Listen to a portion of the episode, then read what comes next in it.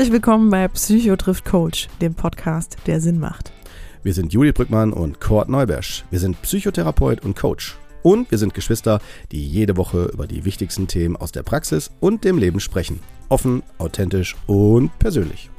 In der einen Woche sprechen wir kurz und knackig über eine Fragestellung, in der wir auch eure Hörerfragen mit einbeziehen.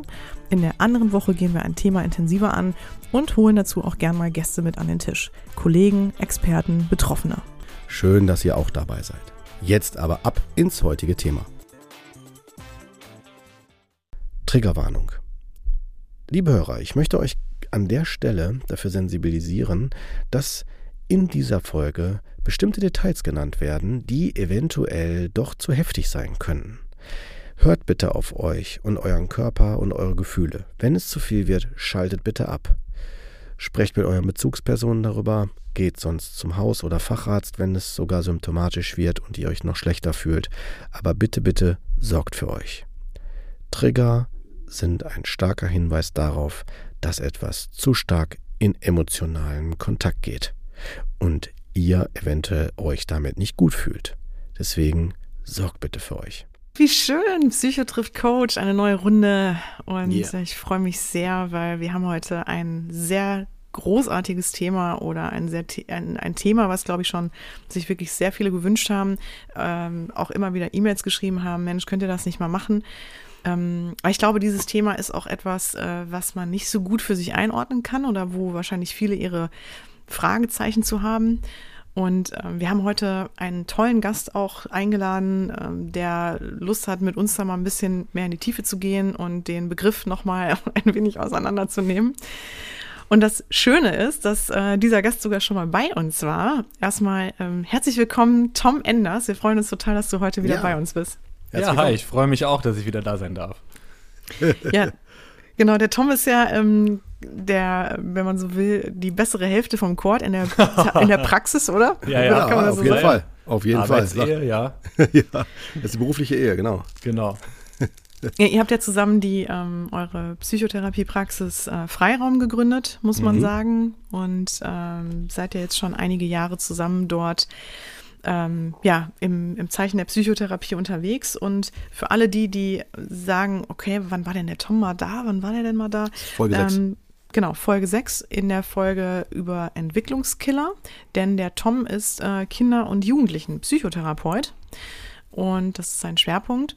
Und hat sich, ähm, das ist nämlich das Schöne, dem Thema Dissoziation auch verschrieben, beziehungsweise versucht er auch Aufklärung zu unternehmen, denn ähm, das sagtest du uns ja auch schon im Vorfeld, Tom, weil das einfach ein wirklich auch schwammiges Thema ist oder ein Thema, wo man so in verschiedene Richtungen driften könnte. Ähm, mhm so dass du dazu sogar auch Seminare gibst ne? und äh, informierst. Ist richtig, genau. oder? Das ist richtig. Also im Prinzip ist es so, das ist so eins der Themen, äh, vielleicht kennt ihr das auch so aus dem Alltag, wo man sagt, okay, das habe ich mir jetzt nicht von vorhinein irgendwie ausgesucht, weil wenn man sich so, äh, wenn man im sozialen Beruf arbeitet, denkt man sich, ja, ich möchte gern mit Kinder, Jugendlichen arbeiten, mit Angststörungen, mit sonst was, ne? Und manche Sachen, die kommen dann einem und würden einem so quasi um die Ohren geschlagen. Und das erste in die Richtung war, äh, Selbstverletzen, das zweite in die Richtung war Trauma und das dritte dann automatisch Dissoziation, wobei die alle drei Sachen natürlich auch irgendwie zusammenhängen. Ne? Man kann also nicht sagen, ja, ich würde mich gerne auf Selbstverletzen spezialisieren, aber mit Trauma würde ich nichts zu tun haben. Genauso kann man auch, glaube ich, äh, das nicht äh, übersagen, man, äh, ich werde jetzt gerne äh, was mit Trauma machen und Dissoziation klammer ich aus. Ne? Ja. Das genau. Ist schwierig. Ähm, mir ja. ist halt dann aufgefallen, irgendwann, das ist eigentlich auch eine, eine witzige Geschichte. Also irgendwann habe ich halt, klar, ich wusste, was Dissoziieren ist, und das kriegt man ja auch irgendwie gelehrt, aber ich hatte damals auch kein, kein ausgiebiges Seminar zu dem Thema. Ne? Ich wusste nur, das gibt's, das ist so ein Phänomen, ja, hm, muss man im Auge behalten und fertig. Ne? Das war so im Prinzip das, was ich darüber wusste. Bis ich halt gemerkt habe, dass eine Patientin von mir ziemlich krass dissoziiert und dann äh, war ich erstmal ein bisschen ratlos. Und, Woran äh, hast du das denn gemerkt, Tom? Also, die hat mir das im Prinzip gesagt, dass die, ähm, ja, dass sie, also ich habe schon gemerkt, dass die manchmal einfach, sag ich mal, weg ist und abdriftet. Aber die hat mir tatsächlich gesagt, dass sie dann teilweise so abdriftet, dass sie sich an, teilweise an gar nicht mehr an Sachen erinnern kann. Und auch das eine einmal so krass war, jetzt sind wir schon mitten im Thema, ich sag gleich mehr dazu, aber einmal so krass war, dass sie ähm, nachts quasi äh, auf ihrem Schulhof wieder, sagen wir, mehr oder weniger aufgewacht ist, weil sie da anscheinend äh, nachts in einem dissoziierten Anteil hingelaufen ist. Mhm. Und das ist natürlich dann schon so nicht das übliche, ja, ich drifte mal in der Praxis weg und ich äh, habe jetzt irgendwie Flashbacks oder sowas, wie man es halt so ein bisschen kennt. Und dann dachte ich mir, okay, ey, das ist schon, das ist schon krass. Also ich wusste, dass es das gibt. Aber ehrlich gesagt ist es sowas, was bei mir zumindest in der Ausbildung so abgehandelt wurde, wie so, ja, das gibt's ja, ist aber total selten und eigentlich müssen wir uns nicht darüber kümmern. Mhm. Und dann habe ich das gemacht, was, was jeder machen würde, der dann irgendwie äh, ähm, unter, äh, der halt keine Ahnung mehr war. Also ich habe halt geguckt, okay, Fachliteratur habe ich jetzt auch nicht so viel gefunden mhm. auf Anhieb. Und dann weiß ich noch, dann stand ich äh, vom Supermarktparkplatz und war wirklich total äh, überfordert. Was soll ich jetzt machen? Was soll ich machen? Also, wie, wie, wie finde ich denn jetzt da Infos? Ich kann doch nicht der Einzige sein, der das irgendwie mal erlebt hat. Und dann habe ich einfach in meine Podcast-App Dissoziation eingegeben. Einfach mal in die wie Suche. Wie man das heutzutage Wie man macht. das halt so macht, wie es jeder halt macht. Nein, nein, keine Ahnung. Äh, hab, also, weil mir nichts anderes einfiel, ne? Ja, ich klar. hatte jetzt die Autofahrt vor mir und ja, ich kann jetzt nicht irgendwie, ich muss, wollte was wissen über das Thema. Und es kam halt nichts. Es kam Wahnsinn. kein einziges Ergebnis. Vielleicht war die Suche von meiner Podcast-App auch schlecht, ich glaube es aber nicht. Auf Deutsch kam nichts. Dann habe ich es aber auf Englisch eingegeben und da kam das ein oder andere. Und habe mich dann so ein bisschen eingehört. Ähm, und zwar äh, ein Podcast von, äh, das ist ein englischsprachiger Podcast, der nicht einfach ist zu verstehen. Der nennt sich äh, System Speak. Und das ist eine Betroffene mit einer dissoziativen Identitätsstörung, die den Podcast leitet und ähm, am Anfang das so mehr oder weniger so tagebuchmäßig gemacht hat, dann auch Betroffene eingeladen hat und mittlerweile auch richtig quasi so die ganzen Fachleute zu dem Thema einlädt. Ähm, ist nicht einfach, da, sag ich mal, einzusteigen, wenn man davon ja. keine Ahnung hat. Ich war auch erstmal danach, mit der halben Stunde, die ich irgendwie nach Hause gefahren bin, war ich auch wirklich immer dieses What? Das ist so wirklich so, wie erste Mal Farbfernsehen gucken, so nach dem Motto. Äh, so, okay, da, da, wird jetzt irgendwie einiges klar. Und dann bin ich voll in dem Thema eingetaucht und habe mir dann irgendwann gesagt, okay, ähm, gut, es gibt natürlich da so Leute, die sich darauf spezialisiert haben ähm, ich habe mir das jetzt alles so mehr oder weniger dann selbst beigebracht. Jetzt gucke ich, dass das Wissen, was ich habe, ich auch an andere weitergebe. Und dann lernt man ja auch immer so, ne? Und so habe ja. ich dann angefangen zu dozieren über das Thema. So kam ich dazu. Ja, ähm, spannend, wirklich. Vor allem, ähm, also vielleicht kannst du da auch nochmal gleich, oder vielleicht setzen wir jetzt natürlich erstmal da ein bisschen an und erklären mal den Begriff ganz zu Beginn. Ähm, ich wollte nur kurz auch nochmal darauf hinweisen, für alle, die jetzt sagen oder sich denken, Mensch, der Podcast, der hört sich spannend an, den der Tom da gerade erwähnt hat, das würden wir jetzt auch nochmal in die Shownotes packen. Also könnt ihr da auch nochmal nachlesen. Genau, Tom oder Kurt, je nachdem, wer Lust ja. hat. Ähm, wollt ihr mal einmal so kurz Begriffsklärung erstmal zu Beginn machen, damit auch alle Hörer, die vielleicht auch mit dem Begriff bisher noch nicht viel zu tun hatten, erstmal so grob verstehen, worum es geht. Ja. Relativ grob, genau, erstmal. Ja, Darf ich da kurz was zu sagen, bevor wir das beide machen? Das finde ich nämlich auch sehr interessant. Ja. Ich ja. sage, ähm, das habe ich auch aus einem Buch geklaut. Äh, ich weiß leider nicht mehr welches. Ähm, da, also ich finde, Dissoziation ist genau wie Trauma so ein typischer Schlumpfbegriff. Ja, jeder äh, kennt noch die Schlümpfe und die haben mhm. ja immer gesagt so, ja, und jetzt gehen wir schlumpfen und das gehen wir schlumpfen und wir schlumpfen dies und wir schlumpfen das. Ja, und das konnte quasi alles Mögliche bedeuten von, keine Ahnung, Blumen pflücken, wie irgendwie, äh, keine Ahnung, Trampolin springen. Schlumpfen war halt Schlumpfen. Und so ist das mit Trauma manchmal auch, dass sich zwei Therapeuten stundenlang über Trauma unterhalten können, aber theoretisch unterschiedliche Sachen meinen, ja. Und erst manchmal merken, dass sie aneinander vorbeireden. Deshalb ähm, finde ich Dissoziation und Trauma, das sind so zwei Begriffe. Ähm, ich habe noch eine Definition, eine offizielle, sage ich jetzt mal. Ähm, aber mich würde jetzt erstmal interessieren, was, wie du das siehst, Cord. Gerne. Also vielleicht ähm, nochmal kurz auch so, ich fand es ganz gut, wie du auch eingeleitet hast, wie du, wie du so dazu gekommen bist. Ne? Ich kann mich noch erinnern, dass ich den Begriff äh, Dissoziation ähm, gar nicht wusste, also was gesehen habe, aber ich wusste nicht, dass das Dissoziationen sind.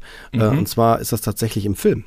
Also ein Horrorfilm. Also der eindrücklichste Film, mit den ich gesehen habe, war dazu der Texas Chainsaw Massacre, das Remake äh, von Michael Bay von 2001 oder so ist der. Nicht, dass jetzt man den, dass man den gucken muss, aber ähm, das ist ja so, so, der ist ja so, der wirkt ja so re relativ real gemacht, wie die Teenies da so ich rumlaufen. Pack's und dann, auch mal oder wir packen es auch mal in die, in die. Ja gerne. Und dann, ja geil. Und dann rennt da der rennt da der Typ in der Kettensäge rum und äh, was halt so ähm, so fand ich auch neuartig war bei dieser Filmart ist, dass der Film relativ ähm, so unberechenbar ist. Der plötzlich ist der da und haut da volle Kanone rein und du denkst dir, oh, was ist da los? Also als wenn der Zuschauer mittraumatisiert wird und die mhm. äh, Charaktere, gerade auch die Frauen dargestellt, auch noch in dem Film ein bisschen so als, ja nicht alle, aber teilweise auch als so klassisch, was man so früher mit Frauen verbunden hat, eher schwächer, waren dann so wippend in der Ecke hin und her, mhm. so und waren nicht mehr so richtig da. Ne? So, das war, das war nicht ganz phänomenal.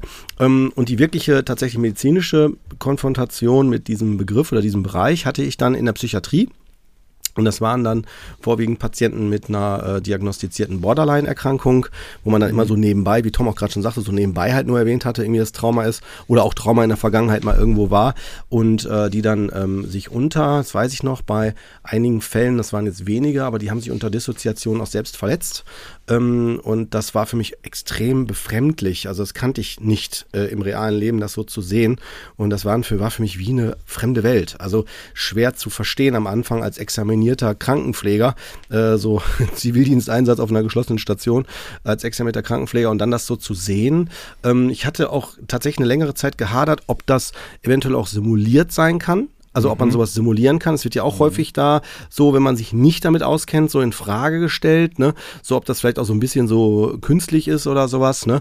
Und äh, dann habe ich mich tatsächlich dafür interessiert, habe auch in, in, der Literatur nachgeschaut und habe gesehen, es gab kein Buch unter dem Begriff Dissoziation zu dem Zeitpunkt, mhm. als ich angefangen habe. Also es ist eine recht junge, finde ich, Wissenschaft im Verhältnis zu allen anderen. Und äh, das einzige Buch, was ich gefunden habe, war Konversionsstörung. Da, ja. Allein der Begriff, den auszusprechen, fällt mir schon schwer. Äh, Konversionsstörung, also nicht um, da, um es dazu zu stark abzuwerten, aber das war so etwas, wo ich gedacht habe, was heißt das denn? Und das wurde ja früher halt unter Freud ja äh, für viele verschiedene neurotische mhm. Störungen ja benutzt, ne? Und um vielleicht den dann direkt abzugrenzen, auch den Begriff, ne? Und so kam ich dann an das Thema dran. Und das war für mich so abstrakt formuliert. Äh, und wenn ich dann sehe, heutzutage, da wo wir gleich darauf eingehen, es gibt ja inzwischen 14 verschiedene, habe ich jetzt nochmal gerade gesehen, ne? 14 verschiedene Unterkategorien, so unter Diagnosen, also wird es in verschiedene Bereiche auch aufgeteilt und äh, Konversionsstörung wird ja ganz runtergebrochen bezeichnet als ähm, dass halt Körper, also dass eine körperliche Störung durch die Psyche ausgelöst wird. Das ist jetzt sehr runtergebrochen. Das ist eigentlich viel komplexer in verschiedenen Bereichen noch. Zu äh, Hysterie zählt dazu, Zwangsverhalten und was nicht alles. Ja. Ähm, aber das hat jetzt nichts direkt mit Dissoziation zu tun, ne? Oder Tom? Sehe ich das jetzt falsch? Konversionsstörung. Äh, ja, also jetzt zum Beispiel Meinst Zwangsstörung oder, ja, oder, nee. oder Hysterie oder so, das habe ich jetzt, nein. also würde ich jetzt nicht direkt mit Dissoziation Nein, nein, nein. Nee, nee, ich genau. das ganz, ich fand das ganz interessant. Ich habe mich ja dann wirklich sehr, äh, sehr stark bin ich da eingetaucht und ich bin noch lange nicht fertig. Interessant ist, äh, das wusste ich vorher auch nicht, dass, ähm, dass der Begriff Dissoziation eigentlich sehr, sehr alt ist. Mhm. Äh, Janet hat den schon beschrieben und der ist 1947 gestorben und hat das eigentlich schon on, on point genagelt. Dissoziation als Fragmentierung des Bewusstseins, häufig ausgelöst durch Traumata. Boom. Mhm. Da hast du es schon. Super, ja, schön auf den ja, Punkt gebracht. Und dann steht hier auch, durch Freud und das Aufkommen der psychopharmakologischen Therapie nahm das Interesse stark ab. Das heißt, es gab quasi ein Down, wo das quasi so ein bisschen auch runtergespielt wurde. Ja, das ist simuliert, wo man mittlerweile weiß, dass es nicht so ist. Man kann sogar Leute ähm, und das MRT legen und sehen, ob die äh, eine dissoziative Identitätsstörung haben, ja oder nein. Also es ist tatsächlich äh, messbar und nicht simulierbar. Äh, da hat man noch mehrere ähm, Untersuchungen gemacht. Das äh, weiß man ziemlich sicher. Äh, in den 90ern hat man so ein bisschen gesagt, ja, das ist so ein USA-Ding, ne? wie man irgendwie gesagt hat, so ja, das ist so ein Trend von denen und alle sind jetzt da, haben da Dissoziation und sonst was. Ne? Aber ähm, mittlerweile ist es halt auch hier angekommen. Äh, viele Holländer haben tatsächlich da so ein bisschen Pionierarbeit geleistet. Äh, Onno van der Hart und Elab Nijnhuis. Ja, oh, jetzt kommt mein, mein, Holländisch noch irgendwie äh, zu tragen hier. Ähm, haben da Pionierarbeit geleitet, geleistet in den 80er, 90ern schon. und das wieder so ein bisschen ähm, ja so eingeordnet, dass man, dass die Fachwelt das auch mittlerweile akzeptiert. Ne? Hm. Das war ein ziemlicher Kampf. Könnt ihr denn, ich finde, ihr seid jetzt schon ziemlich gut eingestiegen und natürlich auch, ähm, man merkt halt einfach, ne, ihr kommt da aus, aus der Psychotherapie-Praxis oder ne, habt da natürlich einfach schon ähm, die, die, ich sag mal wahrscheinlich auch die, mh, mm, ja, die wirklich die tieferen Fälle auch von Dissoziation kennengelernt. Aber wenn wir jetzt mal so ein bisschen erstmal von, von, also nochmal uns das anschauen, wie entsteht ja. das überhaupt und was sind denn so Beginne, also wie, wie beginnt das denn im Grunde? Und wie kann man das auch vielleicht an sich merken? Ne? Was sind so die, die Merkmale? Erstmal auch vielleicht so in der harmlosen Variante. Ja. Wie, wie, kommt, wie kommt Dissoziation überhaupt zustande? Ja, eben noch ganz kurz, ähm, weil ich das für wichtig halte. Ähm, dass man dissoziiert, ist nicht ein Zeichen dafür, dass man ein Trauma erlitten hat. Das ist nochmal ganz ah. wichtig. Ne? Wenn man okay. schwer dissoziiert, ist die Korrelation hoch, dass das eventuell mal so war. Ich glaube, bei 90 Prozent liegt sie. Äh, aber das sind immerhin noch 10 Prozent, die einfach so, sag ich mal, dissoziieren. Ähm, Interessant, weil ich dachte nämlich immer, dass Dissoziation zwangsläufig mit einem Trauma verbunden wäre. Also, dass nee. eine Abspaltung stattfindet, oder das werdet ihr ja noch erklären, aber ne, genau, dass das richtig. durch ein Trauma ausgelöst ist. Also, ich habe hier noch eine andere Definition. Und die, die, die ist ja quasi, da kann ja jeder sagen, okay, das hey, das kommt mir irgendwie bekannt vor, ne? Also Dissoziation bedeutet das Trennen von Wahrnehmungs- und Gedächtnisinhalten im Alltagsbewusstsein. Dabei kann betroffen werden äh, sein äh, das Gedächtnis, die Wahrnehmung der eigenen Person, die Wahrnehmung der Umwelt, das Identitäts- und Selbstempfinden wäre jetzt noch eine starke Form der Dissoziation. Aber ich glaube, jeder kennt zumindest so ein bisschen. Und wenn es aus dem Kinder- und Jugend ähm, äh, sage ich jetzt mal, kommt, so dieses Gefühl, wo man so kurz gedacht hat, wow, ist das hier alles real. Also jetzt nicht so äh, Truman Show mäßig, oh mein Gott, das ist alles inszeniert, sondern äh, dieser, dieser kleine Moment, wo man quasi nicht checkt, dass man so oder nicht realisieren kann, dass man im eigenen Körper ist oder wenn man stark gestresst ist, dass einem die Umwelt sehr unwirklich vorkommt. Da, dann lief das und das ab wie im Film. Das, das ist quasi auch eine sehr, sehr milde Form der Dissoziation, woran man auch erkennt, dass die Dissoziation ist keine schlechte Sache. Ne? Mhm. Es ist ein Schutzmechanismus damit man ins Handeln kommt, ne? Im idealerweise. Weil wenn man bei jedem krassen Traumata nur erstarrt, ähm, das kann einem eventuell ja das Leben kosten, im Worst Case. Ne? Aber könnt ihr das nochmal vielleicht zu Beginn erklären? Warum wird es oft mit Trauma in Verbindung gebracht? Gott. Ja, kann ich gerne machen. Also ich würde es so beschreiben, dass äh, die, äh, also erstmal runtergebrochen, dass Dissoziation, wenn man das als Begriff, als Synonym von Abspaltung äh, bezeichnet, mhm. äh, es damit zu tun hat, dass der Körper als Schutzmechanismus, wie Tom das gerade auch sagte, vor allen Dingen bei Überforderung, wenn zu viel kommt, ähm, dann halt wie so ein versucht, das selber zu selektieren, also das so runterzubrechen. Und äh, das kann auf verschiedenen Ebenen passieren, wie Tom auch gerade sagte. Ähm, der eine, dem wird halt schwarz vor Augen, der nächste, der ähm, hört gar nicht mehr zu oder der der andere der also habe ich habe ich auch schon erlebt in der Praxis ne können wir auch noch mal Fallbeispiele gleich eingehen mhm. ähm, wo dann jemand zum Beispiel äh, leise wird nichts mehr sagt also gar nichts mehr sagt nur noch in die durch mich durchguckt aber noch da ist und äh, dann auch noch auf meine gezielten Fragen antworten oder nicht antworten nicken kann ist auch mhm. an Antworten, mhm. ja, aber nicht mehr sprechen kann und ich dann die äh, äh, Kommunikationsebene wechseln muss. Also wo ich dann zum Beispiel ja. sage, es ist auch in Therapie äh, ein, ein, Vorgehen, wie man das auch behandeln kann, dass man dem, dem, dem Betroffenen das Gefühl geben kann, okay, wenn du jetzt gerade nicht sprechen kannst, kannst du ihn dann schreiben. Oder äh, kannst du dann irgendwie durch, durch, durch, durch Gestik, Mimik oder sowas darstellen und so. Und dann kann man mhm. den, den Kanal wechseln und dann kann man weiter kommunizieren, aber natürlich mit einem anderen Fokus. Wenn ich jetzt aus der Traumaperspektive drauf schaue, ist es ja eine Überforderungsreaktion, also da reagiert der Körper auf hier Stopp, zu viel, äh, weniger und so weiter. Und dann macht es keinen Sinn. Also wenn ich Traumatherapeut bin, gehe ich nicht wie ein Elefant im Porzellanladen und frage dann weiter und sage dann, ha, wir sind an der richtigen Stelle, jetzt erst richtig rein. Ne, also würde ich nicht empfehlen. Ne, aber ähm, so, und dann, äh, also so kann man es, um das runterzubrechen, sagen halt, äh, der Körper reagiert individuell bei jedem anders auf zu viel und ich muss das zu viel runterschrauben. Ja, und mhm. das ist so ein bisschen wie bei uns, wenn, wenn wir zu laute Musik hören, machen wir die auch leiser. Oder wenn wir das mhm. nicht können, halten wir uns die Ohren zu. Das ist jetzt mhm. eine bewusste Handlung. Das macht in dem ja. Fall dann jetzt bei Dissoziation, so würde ich dann sagen, der Körper. Mhm. Ja, ich würde hier nochmal ergänzen, ähm, wir haben ja zu, also wer jetzt das Gefühl hat, hm, Trauma und sowas, da fühle ich mich noch nicht ganz abgeholt. Ähm, wir haben zwei Folgen auch zum Thema Trauma gemacht. Einmal mit dem ähm, Dr. Franz äh, Ruppert, ähm, der da auch nochmal ähm, grundsätzlich zu aufklärt und auch nochmal seine Herangehensweise erklärt, wie er Trauma auch behandelt, äh, Traumata. Und Kurt hat, das ist die Folge 13 und Folge 70, ähm, da hat der Kurt nochmal auch so seinen äh, seine Therapieform erklärt und auch nochmal Trauma ähm, ne, näher auch erklärt. Ja.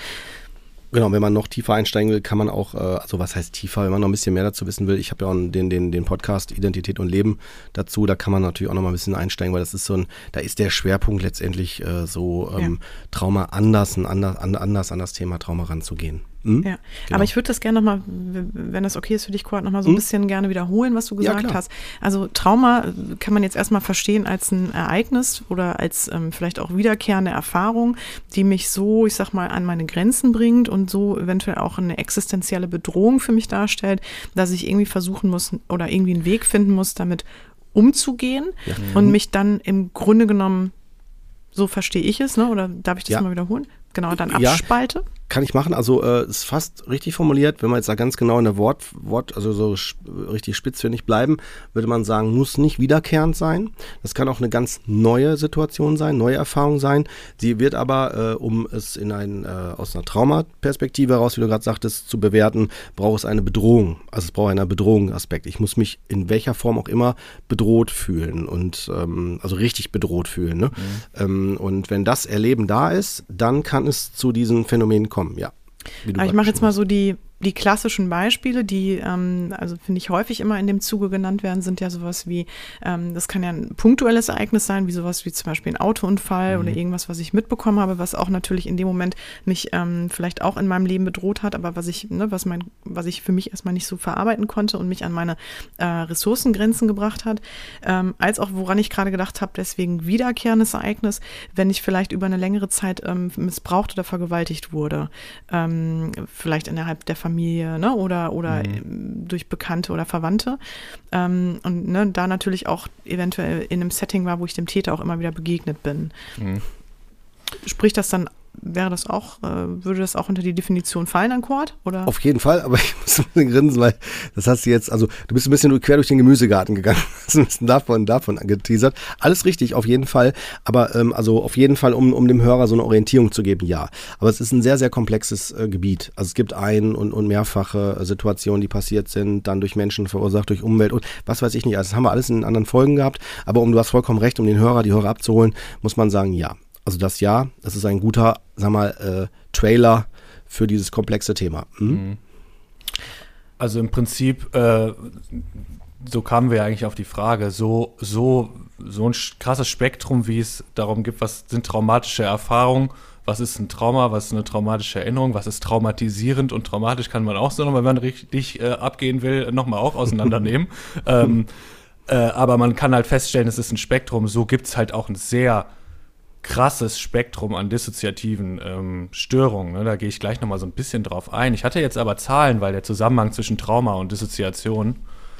Ähm, 90 Prozent jener Menschen, die mindestens ein schweres dissoziativ dissoziatives Symptom erlebten, hatten auch eine traumatische Erfahrung gemacht. Und nur 2 Prozent der Personen ohne traumatische Erfahrung hatten ein solches Symptom erlebt. Also, Folgerung, Trauma ist ein wichtiger, aber kein hinreichender Faktor bei der Auslösung dissoziativer Reaktionen. Ja. Okay. Ähm, von milden, wie ich die gerade eben beschrieben habe, ähm, erst recht nicht, würde ich sagen. Ne? Also wir reden ja auch von schweren dissoziativen Symptomen. Das heißt halt wirklich auch ähm, sowas wie eine dissoziative Amnesie, wo man halt sich wirklich an gewisse äh, Zeitperioden nicht erinnern kann.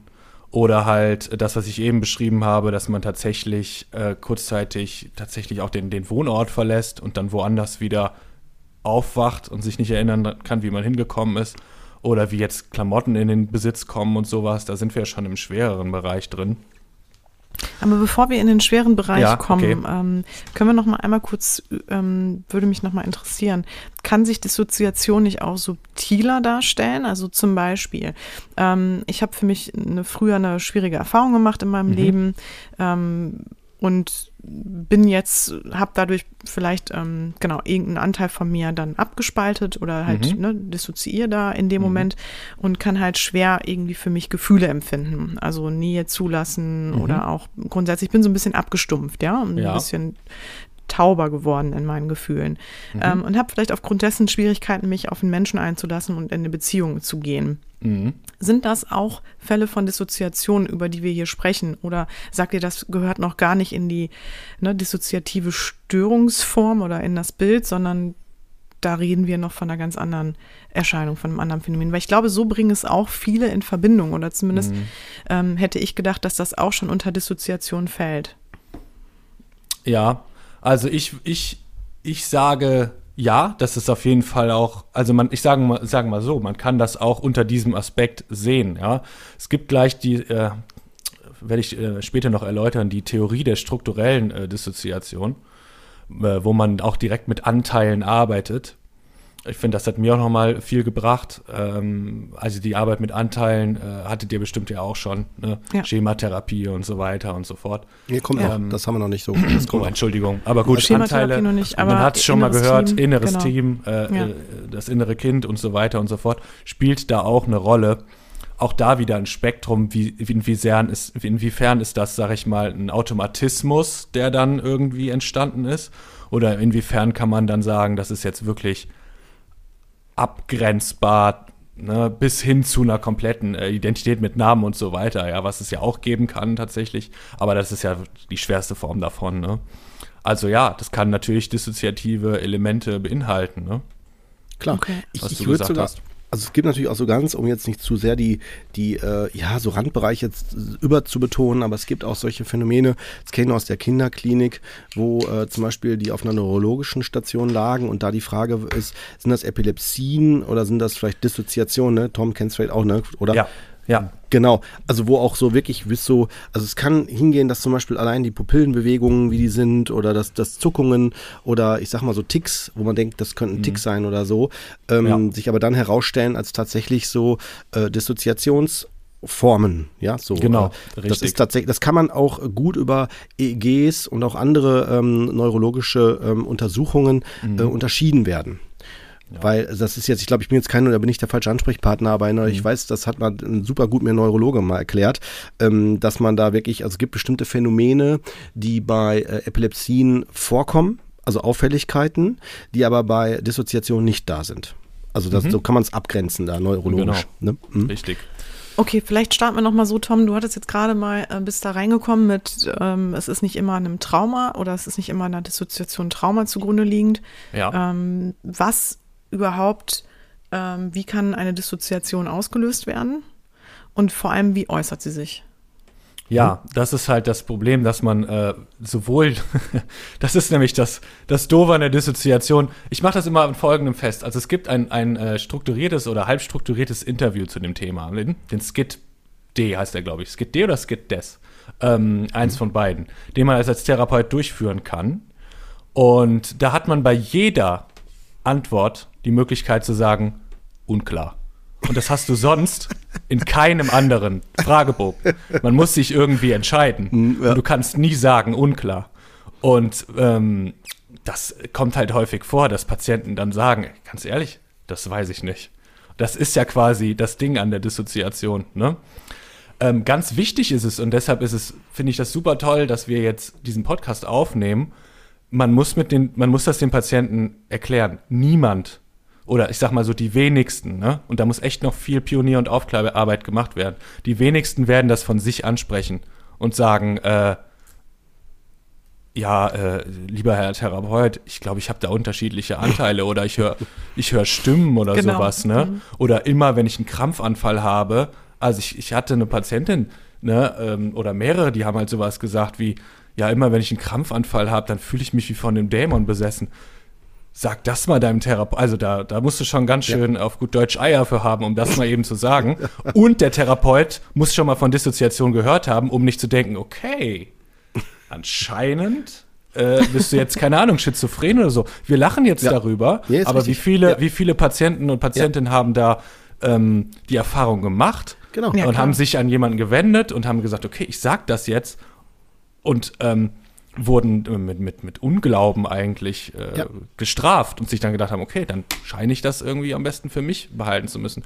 Ich habe heute noch ein, ähm, ein äh, Bericht gelesen in einem Psychotherapeutenjournal, dass ähm, da sind wir ja natürlich in einem krassen Gebiet, was man natürlich auch gerne als Gesellschaft äh, wegignoriert, weil es traumatisierend ist. Die dissoziative Identitätsstörung, die ja wirklich eine sehr, die hat immer mit starker Traumatisierung zu tun. Ne? Also dissoziative Identitätsstörung tatsächlich das, was man im Volksmund dann multiple Persönlichkeit halt irgendwie nennt. Und das ist häufig im Kontext von ähm, ritueller und religiöser Gewalt, die es auch in Deutschland gibt. Und wenn Patienten davon berichten, oder Patientinnen sind es ja dann meist, die in, in satanische Sekten geraten sind, ja, zum Beispiel. Also man, man guckt ja fast schon ungläubig und man denkt ja schon fast, oh, was für eine Verschwörungstheorie, aber Fakt ist, dass es das, es gibt's halt hier. Ähm, dass denen halt nicht geglaubt wird, weil der denkt, ja, ist klar, satanische Sekten, mh, in Ordnung, ja. Ähm, aber es, es, es, passiert hier, ne? Und ähm, da halt aufzuklären, ist eine wichtige Sache, sowohl für Patienten als auch für Therapeuten. Mhm. Ne? Ja. Aber trotz allem, ich versuche es nochmal. Ne? Ja, ähm, Entschuldigung. Kein Problem. ja. Aber ich glaube, es ist ganz wichtig, ja wahrscheinlich dann auch im Zuge dessen, was du da jetzt eben nochmal angesprochen hast, dass Aufklärung jetzt auch so wichtig ist, dass wir versuchen, irgendwie, in irgendeiner Form, wenn es irgendwie geht, das Thema vielleicht ein bisschen einzugrenzen oder so ein bisschen mhm. die Besonderheiten oder die Merkmale von Dissoziation noch mal ein bisschen näher zu erläutern. Ich kann vielleicht mhm. äh, auch ein bisschen mit äh, okay. Tom unterstützen da. Also ich würde sagen, wenn wir es wirklich runterbrechen und äh, wie Tom ja gerade sagt, das ist wirklich so ein differenziertes Thema, deswegen wäre das Runterbrechen, wird dem nur ansatzweise gerecht werden. Aber mhm. um es dennoch zu machen, wie du jetzt so sagtest, dass es greifbar wird, packbar wird und nicht so ein Schwammi-Schwammi-Thema ist, ne, äh, ist es so, dass man runtergebrochen sagen muss, Dissoziation ist immer eine Reaktion auf eine Überforderung jedweder Art. So, dass, dass der Körper Gut. darauf okay. reagiert. So. Und äh, das kann auf verschiedenen Ebenen passieren. Im Grunde kann man sagen, auf allen Denk denkbaren äh, Ebenen. Zum einen, was das Erinnerungsvermögen, also die Gedanken, äh, die, die Identitätsebene betrifft. Ne, und da hat Tom ja gerade ein paar Sachen ausgeführt, indem ich dann zum Beispiel meine Identität selber spalte, dass ich dann äh, verschiedene Aspekte teile bin, dann vielleicht plötzlich, indem ich mich besessen fühle, das heißt auch Bewusstseinszustände da sich damit verändern in dem Moment, wobei wir jetzt mhm. schon in ja, Bereiche, wo ich jetzt schon Bereiche anspreche, wo ich ähm, switche. Ich switche in andere mhm. Anteile von mir oder die ich ja. als Anteil von mir wahrnehme, während äh, es noch andere Bereiche gibt, wie, die ich auch schon gerade gesagt habe, dass äh, körperlich was passiert mit den Pupillen oder Zittern oder Wippen in der Ecke. Ne? Also das mhm. ist auch eine Möglichkeit, dass auf einer motorischen Ebene, auf einer, auf, auf, auf einer Reflexebene auch mit, mit passiert. Es kann auch sein, dass, wie der Tom auch schon erwähnt hatte, dass jemand plötzlich wie so, in, ähm, ähm, ja, so, äh, da gibt es auch einen Begriff für, dass man einfach so weggeht, ohne es so richtig zu wissen, dass man dann plötzlich mhm. an einem Ort ist und gar nicht mehr weiß, wie man da hingekommen ist oder auch in Gesprächen. Ja Zeichen, dass ich abschalte, nicht mehr mhm. zuhöre und äh, Mache ich das? Ich, ich kann noch mal. Darf ich ja, bitte. zwischenfragen? Ja. Macht man das in dem Moment bewusst? Kann man das steuern oder passiert mhm. das automatisch, weil ich in dem Moment in dieses Gefühl komme, getriggert werde? Nee. Und man oder warum, es, warum mache ich das? Man kann es nicht steuern, aber man kann es, äh, es gibt Klienten, Tom, korrigiere mich bitte, wenn du das anders siehst. Ja. Äh, da, aber man kann es, äh, es gibt Klienten, wenn die den Zustand kennen, merken die, dass sie da reinrutschen. Also, mhm. dass sie das sagen können, dass sie sagen können, jetzt merke ich, äh, ich bin gleich weg oder, der, oder es beginnt. Ne? So, das, mhm. Und Entschuldigung, Cord, ich muss das nochmal fragen, ja, weil ich das auch so spannend finde. Das heißt, ähm, werde ich denn von irgendwas dann wird, wird derjenige getriggert? Kommt er in dem Moment an dieses Erleben, dass er da, ne, sagen wir, wir bleiben jetzt mal bei Trauma, um es irgendwo erstmal dran festzumachen. Mhm. Kommt er da zurück an so ein Erleben, was er in dem Moment nicht aushalten kann und deswegen in diesen dissoziativen Zustand gerät oder macht man es an Wodurch entsteht das? Ja, also Wofür du, ist das eine Funktion? Du, du, versuchst es greifbar zu machen, aber das ist das, was wir versuchen, auch Tom gerade sehr sensibel mhm. darzustellen, dass das nicht immer erklärbar ist. Also es ist, okay. halt, es ist eine Überforderungsreaktion erstmal. Ja. Und in, in ganz viel Prozent, wie Tom ja auch gerade sagte, ist es so, dass es an Trauma, also an ein Belastungsszenario, ein Bedrohungsszenario festzumachen ist, wie zum Beispiel, werden wir jetzt deutlich, machen wir mal ein praktisches Beispiel. Ja, wenn ich mhm, zum super. Beispiel als Kind äh, sexuell missbraucht worden bin, ja, und ich kann mich daran nicht mehr erinnern, weil das ist abgespalten. Äh, und dann plötzlich tatsächlich gehe ich in die erste Partnerschaft, also Intimerfahrung auch. Der Partner geht mhm. mir mit den Fingern an, in den Intimbereich und mhm. ich merke plötzlich, ich werde steif, ganz starr und äh, weiß das nicht mehr. Und der, der, der Partner denkt, oh, diejenige will das ja, macht dann weiter, also lässt das über sich ergehen. Und dann wird sie quasi in dem Moment, weil sie so starr ist, darauf schon so reagiert, quasi wie abgespalten, sich dann nicht bewegen kann, äh, wird sie dann, in dem Moment ist sie dann in dem gleichen Erleben drin. Und sie hat, mhm. das Starre war dann in dem Moment schon das Dissoziieren in Bezug auf, sie hat gemerkt, da passiert was körperlich, das erinnert mich an etwas, was bedrohlich ist und ähm, entsprechend, also wie so eine Art Fremdkörper und ein fremdes Geschehen, was ich nicht will und entsprechend gehe ich in die Starre. Jetzt bei meinem plakativen Beispiel. Genau, genau. Also das wäre jetzt auch so ein, so ein typisches Beispiel. Ich habe gestern, äh, kannst du auch auf, okay, jetzt spoiler ich das Buch schon fast. Okay, äh, ich habe gestern, da gibt es auch einen Film zu, Vielleicht lieber morgen heißt der Film. Ah. Ähm, mhm. Mit unter anderem Emma Watson und äh, war auch ein recht erfolgreicher Film. Und da ja, kommt gegen, ich auch gesehen. Ist ja schon was älter? Ja, da der kommt ist, gegen Ende nämlich nett. raus, dass ähm, also es ist eigentlich so eine so eine typische Coming of Age äh, ja. über so so Teenie-mäßig halt das erste Mal verliebt und so weiter. Ne, sind alles so ein bisschen so strange Typen, die da aufeinander hängen, aber äh, alles sehr liebenswert. Und gegen Ende kommt raus, äh, als halt auch jemand seine ersten sexuellen Erfahrungen hatte, dass halt äh, die Tante ihn missbraucht hatte und der hatte das auch komplett abgespalten. Mhm. Ähm, ist jetzt nicht der Weg, ich habe es jetzt nicht komplett gespoilert, das, darum geht es in dem Buch nicht. Lohnt sich trotzdem noch, das Buch zu lesen, den Film zu sehen. Ähm, ich habe hier nochmal diagnostische Hinweise und zwar einmal aufgedröselt in unspezifisch und inspezifisch. Mhm. Ähm, das vielleicht auch, ne, um da ein bisschen Klarheit reinzubringen. Wie, wie gesagt, komplett ausleuchten wie andere Störungen kann man es leider nicht, das liegt in der Natur der Sache. Aber um ein bisschen was reinzubringen, äh, also unspezifische diagnostische Hinweise, das heißt jetzt nichts, wo man sagt, okay, das, das, also das könnte auch bei anderen Störungen so sein, ne? Ähm, sind halt, wenn man traumatische Erfahrungen gehabt hat, ne, dann sollte man auf jeden Fall, was Dissoziation ist, ähm, abfragen als Therapeut oder halt auch sich als Betroffener fragen, okay, huh, inwiefern mache ich das denn doch? Oder vielleicht, hä? Ach so, so, so war das halt irgendwie. Ich hatte zum Beispiel mal über Dissoziation äh, geredet und in der Regel wissen die, die es erlebt haben, schon direkt, worum es geht mit denen kannst du dann direkt, die sind schon fast erleichtert, dass das mal einer irgendwie anspricht.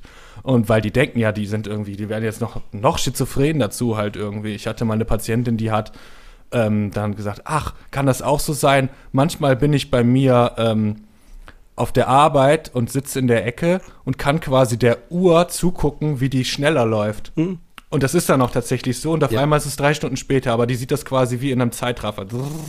So, ja, das wäre Dissoziation gewesen. Ne? Mhm. Okay. Ja. Misslingen vorhergehender Behandlung ist auch unspezifisch. Ne? Dann frage ich halt auch immer nach, aber dann muss man auch häufig nach Trauma fragen und dann fragen, inwiefern das halt irgendwie äh, behandelt wurde oder nicht. Drei oder mehr, insbesondere atypische Vordiagnosen, selbstverletzendes Verhalten, da auch immer nach Dissoziation fragen. Muss halt nicht sein, ne? ist unspezifisch. Starke Schwankungen in Symptomatik und Funktionsniveau. Da haben wir wieder das Stichwort, ne? Funktionsniveau. In der Dissoziation kann es sein, dass halt der Patient auf einmal komplett also zum Beispiel jemand, der sich sehr gut ausdrücken kann, sehr gewählt ausdrückt, in ein ganz niedriges äh, Funktionsniveau halt irgendwie reinkommt, ähm, wo er halt das nicht mehr kann, wo er sich nicht mehr richtig ausdrücken kann, wo er nur noch vielleicht was schreiben kann, wo sich dann zum Beispiel auch, das hatte ich auch schon mehrfach, das Schriftbild verändert hat, dass die Person eigentlich anders schreibt und sobald sie in einem dissoziativen Anteil drin ist, eine komplett andere Schrift hat. Die schreibt sonst in Druckschrift, schreibt dann in Schreibschrift zum Beispiel. Ne? Und ähm, auch unspezifisch Amnesien für die Kindheit zwischen dem sechsten und zwölften Lebensjahr. Da muss man auch immer ganz hellhörig werden, weil häufig ist dann doch, muss man sagen, wenn es schwere dissoziative Symptome sind, meist eine Traumatisierung in der Kindheit passiert. Ja, genau. Ist denn dann die Dissoziation, ähm, ist das im Grunde ein Persönlichkeitsanteil, ähm, der dann in dem Moment, ja, so wie, wie man so will, dann übernimmt? Oder woher entspringt diese Dissoziation, weil ihr jetzt gesagt habt, dann mh, mm, mhm. verändert sich vor allem ja der Klient ja auch oder die Klientin ähm, nimmt ja. auf einmal ganz andere Verhaltenszüge an oder, oder macht auf einmal Dinge, ja. die, die er sonst oder die sie sonst nicht tun ja. würden. Ja, ich, äh, darf, darf ich da gleich drauf eingehen, sofort danach. Ich möchte noch kurz die spezifischen Klar. diagnostischen äh, Hinweise machen. Ich gehe danach Gerne, sofort drauf ein, weil dann kann ich direkt äh, eine Theorie, weil das habe ich am Anfang auch ehrlich gesagt nicht verstanden, wie das zusammenhängt.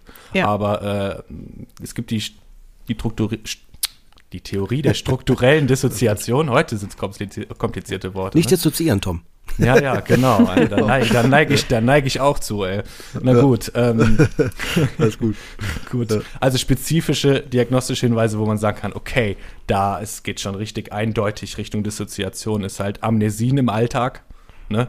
Ah, okay, man könnte sagen, boah, ich bin, also ich bin auch eher, eher ein verpeilter Typ, dass ich mich an bestimmte Sachen nicht verinnere. Ah, habe ich die Kerze ausgemacht äh, im, in der Praxis. Äh, muss ich gerade tatsächlich dran denken, ob ich die ausgemacht habe, ja nee, oder die nein. ist aus, weil wir waren ja noch da gerade. Ah, nee, aber bei die mir, bei mir im Zimmer, ne? Ach, das aber weiß ich gut. nicht. Keine Ahnung. Ja, ich, äh, in der Regel mache ich sie aus. Ne? Ich guck morgen Also das, das ist sowas äh, wie ähm, ähm, Amnesien, wo man sagt, ähm, okay, das kann man vielleicht nochmal haben, aber dass einem so richtig was fehlt, das sind halt schon spezifische Sachen. Wiederholte oder chronische Depersonalisation und Derealisation. Was ist damit gemeint? Depersonalisation, das habe ich lang geübt, bis ich es ordentlich aussprechen kann. ist, wenn man sich selbst quasi fremd vorkommt, also der eigene Körper würde einem nicht gehören oder ah, was ist das überhaupt mein Körper und so. Und Derealisation auf die Umwelt bezogen, alles kommt einem irreal vor, als wäre man wie in einem Film und so weiter, ne? Das ist klar. Stimmen hören im Kopf, tatsächlich auch relativ spezifisch, ja. Ähm, und äh, Anzeichen für Identitätswechsel, ne? in Form von nicht erinnerbarem Verhalten. Zum Beispiel habe ich eben auch gesagt, Finden von Sachen, an die man sich nicht erinnert. Fortlaufende verbale und schriftliche Dialoge. Der Patient spricht von sich in der dritten Person mit sie oder wir. Wenn man sowas halt hat, dann, äh, dann muss man schon schauen. Ne? Das ist halt schon. Muss das nicht auch automatisch heißen, aber es ist ein starker Hinweis dazu. Ähm, du hattest eben gesagt, und das, das ist ja tatsächlich das Interessante, ähm, inwiefern hat das mit Anteilen, sag ich mal, zu tun oder inwiefern sind das halt komplette Anteile? Da hat mir halt diese Theorie der strukturellen Dissoziation äh, sehr geholfen, die eigentlich, obwohl es trägt zwar de, de, äh, die Bezeichnung Dissoziation im Titel, aber es ist vor allem eine Theorie, die sich äh, auf Trauma bezieht, nicht so sehr auf Dissoziation. Und zwar gehen die Autoren davon aus, ähm, Buchtitel ist mir gerade entfallen, gebe ich dir aber, äh, Judith, dann Shownotes. kannst du es in die Shownotes äh, tun. Ist auch ein bekanntes Buch, kann man auch lesen. Ähm, auf Englisch heißt The Body Keeps the Score. Ähm, Okay, ja. obwohl das könnte auch ein anderes sein. Ich, ich mache ein paar Bücher klar für alle anderen. Also da gibt es viele interessante Bücher, auch welche, die man so lesen kann. Ja. Ähm, die sagen halt, es ist halt eine Theorie zur Dissoziation und zu Trauma, dass eigentlich, wenn man es so sieht, bei jedem Trauma oder bei jedem traumatischen oder traumatisierenden Ereignis ja schon irgendwie eine Spaltung mehr oder weniger stattfindet. Die muss halt nicht immer so ausgeprägt sein, dass es zwei Funktionsniveaus gibt. Nehmen wir mal ein Beispiel von einem ganz einfachen Monotrauma, also einer Sache, die einmal passiert ist. Du hast eben schon erwähnt, der Klassiker quasi, so der Autounfall. Ja? Ja. Ähm, dann ist es ja so, dass, ähm, dass äh, quasi durch das Trauma ja schon mehr oder weniger eine Spaltung entsteht, ohne dass man jetzt sagt, oh, das sind unterschiedliche Identitäten, sondern es gibt quasi, man, man bestreitet ja weiterhin seinen Alltag und funktioniert ja weiterhin, wo sich teilweise die Umwelt halt irgendwie denkt, "Hä, wie kann das sein halt irgendwie, ne? Auch teilweise nach richtig krassen traumatisierenden und traumatischen Erfahrungen.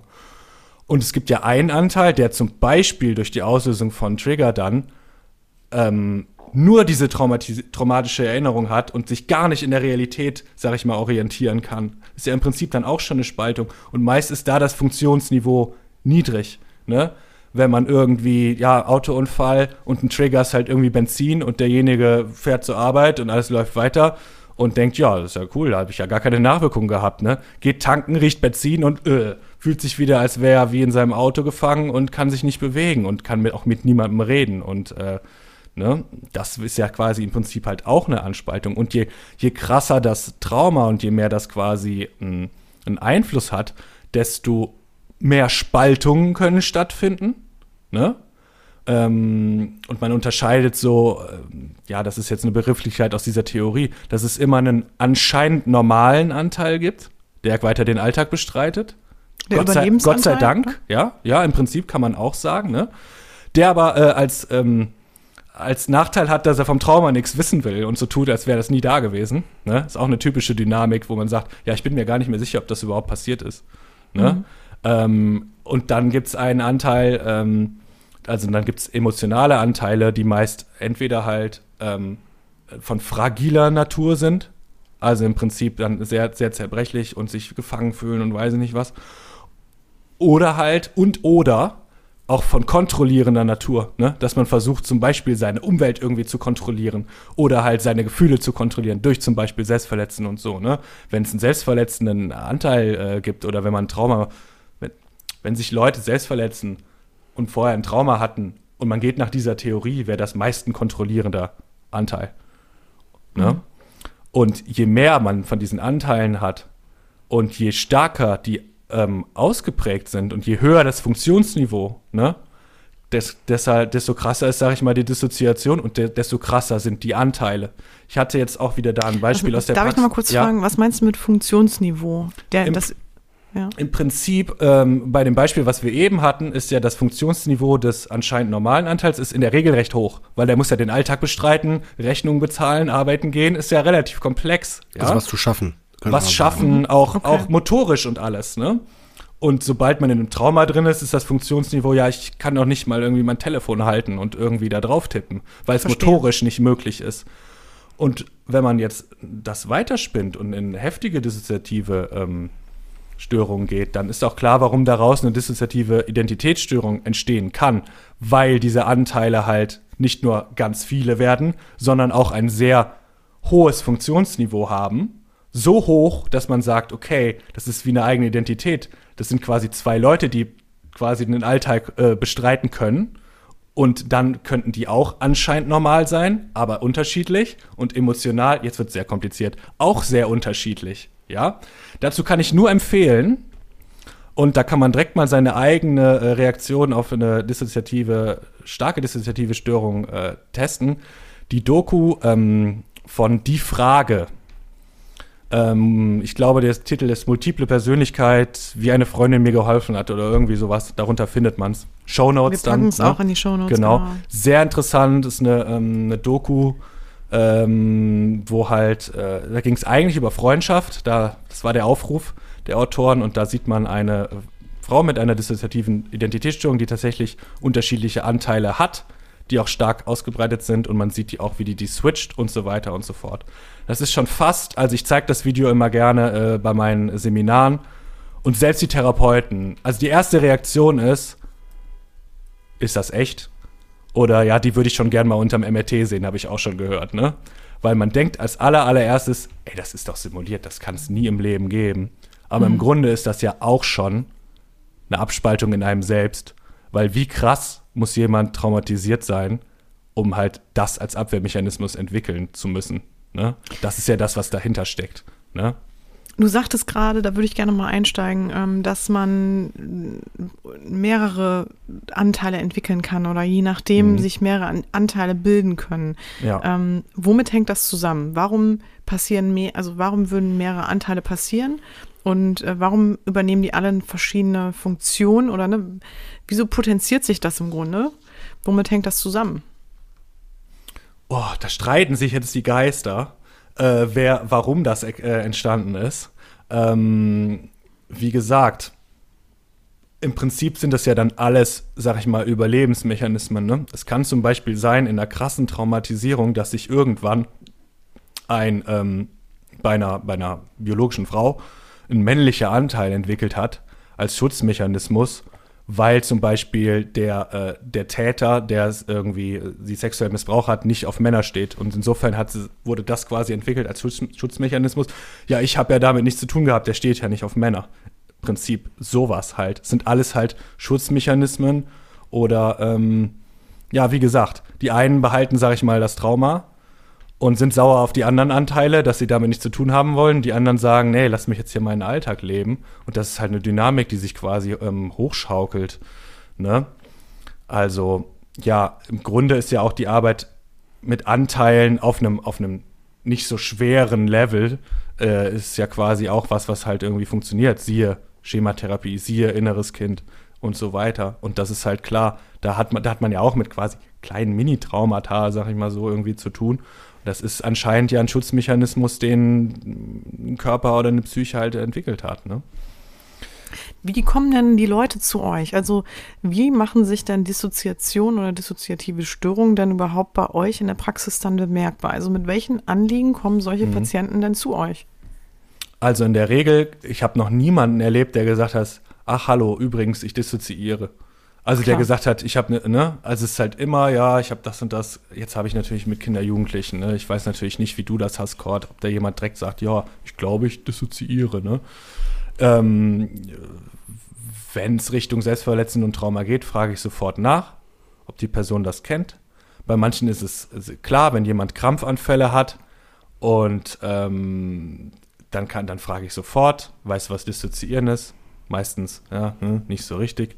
Dann erkläre ich es und entweder die sagen halt sofort, hm, nee, kenne ich nicht. Oder halt die meisten, meistens, also irgendwie, man, man, du hast es heute zu mir gesagt, Cord, wir haben heute noch drüber gesprochen, man riecht das halt irgendwann so zwei Meter irgendwie gegen den Wind. Und in der Regel ist es was, was man selber erfragen muss und ähm, dann aber gezielt damit auch arbeiten muss. Wie, Wie erfragt gesagt, ihr das? Oder hm? Entschuldigung. Alles gut. Also, hm? Ich frage halt meistens, weißt du, was Dissoziieren ist? Und dann schau, baue ich auf das, was die wissen, quasi äh, das auf. Ne? Die meisten aber sagen, ja, hm, nicht so sicher. Und dann fange ich halt erstmal easy an, dass ich halt sage, kennst du das, wenn du, und ich sage das immer so salopp, weil es die Jugendlichen direkt checken, aber ich glaube, die meisten auch, kennst du das, wenn du so ein bisschen abschmierst? Und das ist sowas, ja, ähm, das ist halt direkt nicht so dieses, ja, bist du manchmal verträumt oder so, da sagt der Jugendliche, ja klar. so, ne? Aber wenn du halt sagst, schmierst du manchmal ab, ne? Dann, dann wissen die meisten, was gemeint ist. Und so, oh ja, kenne ich. Und dann frage ich, ja, gibt es denn so Perioden, an die du dich nicht erinnern kannst? Ist der Amnesie mhm. oder sowas, ne? Dann fange ich halt nicht sofort an mit Anteilen und sowas, dann sind die ja sofort eingeschüchtert. Also da fange ich an und in der Regel fange ich dann an, einen, einen kleinen Schnellscreening-Fragebogen rauszugeben. Wenn der hoch anschlägt, dann ähm, mache ich dieses strukturierte Interview und sage, okay, das dauert jetzt zwei Stunden. Wir machen das eben. Da kommt dann auch nicht raus, yo, du hast die und die dissoziative Störung, sondern wir schauen uns das jetzt einfach mal an, wie schwer das, sage ich jetzt mal, ausgeprägt ist.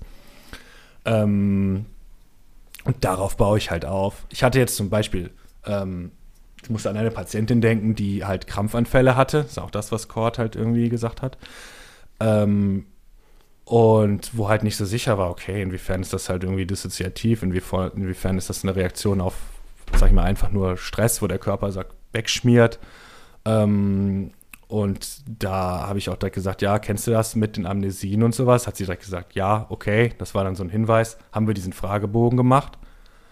Und dann ähm, habe ich ihr äh, dieses, dieses Modell erklärt und dass man mit Anteilen arbeitet. Und die hat das sofort eigentlich direkt übernommen mhm. und kam in der nächsten Stunde schon mit ihren äh, vier Anteilen an. Und oh. das ist das, was, ähm, was Cord eben gesagt hat.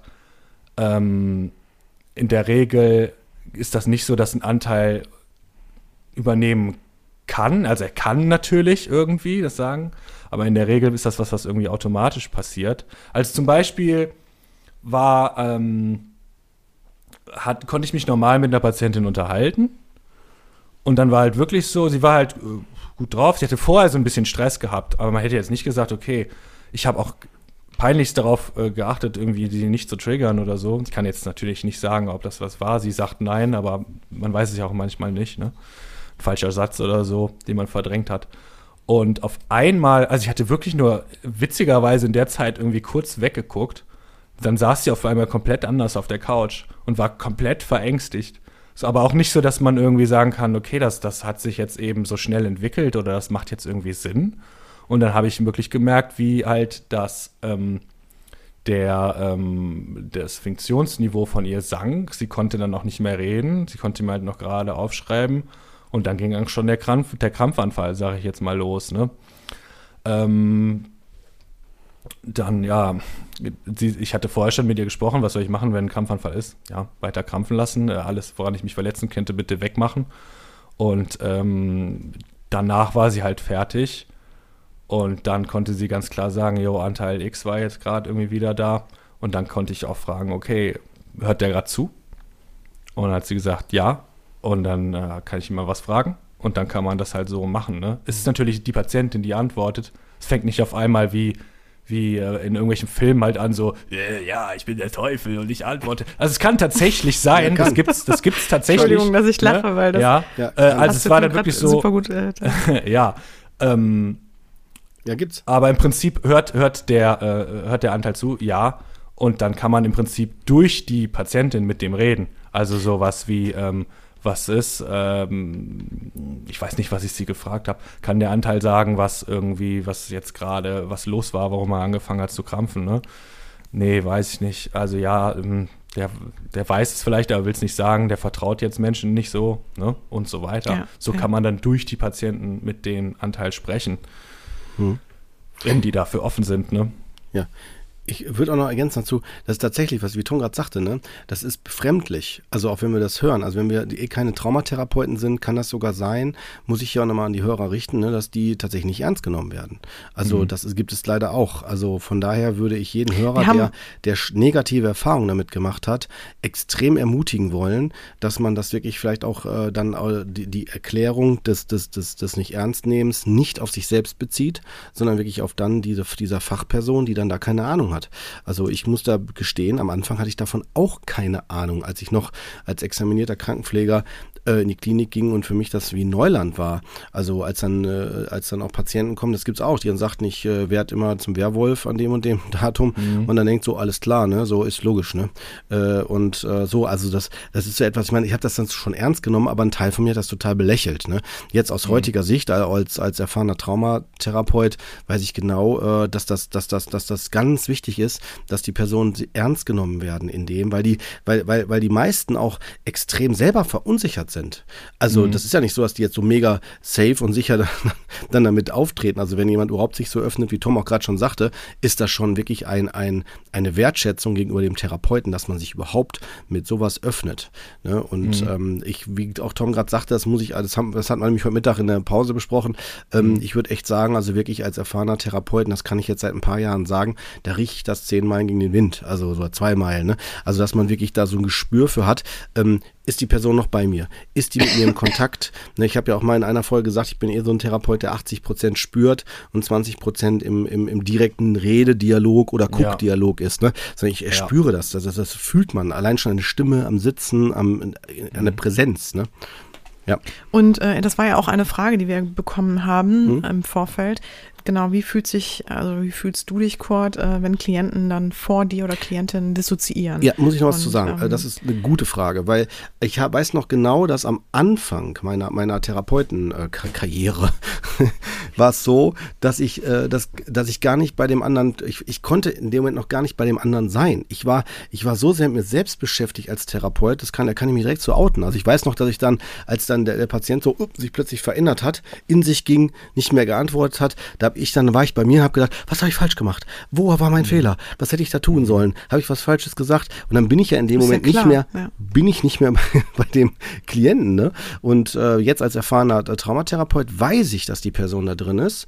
Und dann, und dann sage ich der Person, äh, ich frage nicht so, äh, Sie dissoziieren Sie gerade, sondern ich sage dann so, äh, können Sie mir noch folgen? Sind Sie noch, sind Sie noch mhm. bei mir? Weil und dann, äh, je nachdem, wie, wie, gut ich mit der, mit dem Klienten schon in Kontakt bin, ne? Und würde dann auch sagen so, ne, weil ich merke halt, ne, dann, dann sagt die so, eventuell reden die nicht mehr, machen dann nur noch so, ne? Oder sagen gar nichts, gucken weiter durch mich durch und dann würde ich dann sagen, okay, ne, auch wenn sie jetzt nicht mehr antworten können, äh, ich, ich will dir nur sagen, ich bin da, ne, nur dass sie das wissen. Also es ist vor allen Dingen am Anfang so, mich verunsichert das nicht. Für mich wäre das so, ich würde direkt jetzt denken, jetzt muss ich anders umgehen damit. Ich muss jetzt mehr leiten, weil die Person wie in so einem Weltraum nicht mehr mit der Basis verbunden ist, sondern so puh, so einfach so schwebt mhm. im Weltraum und da muss man dann mhm. erstmal schauen. Also keine Panik rein.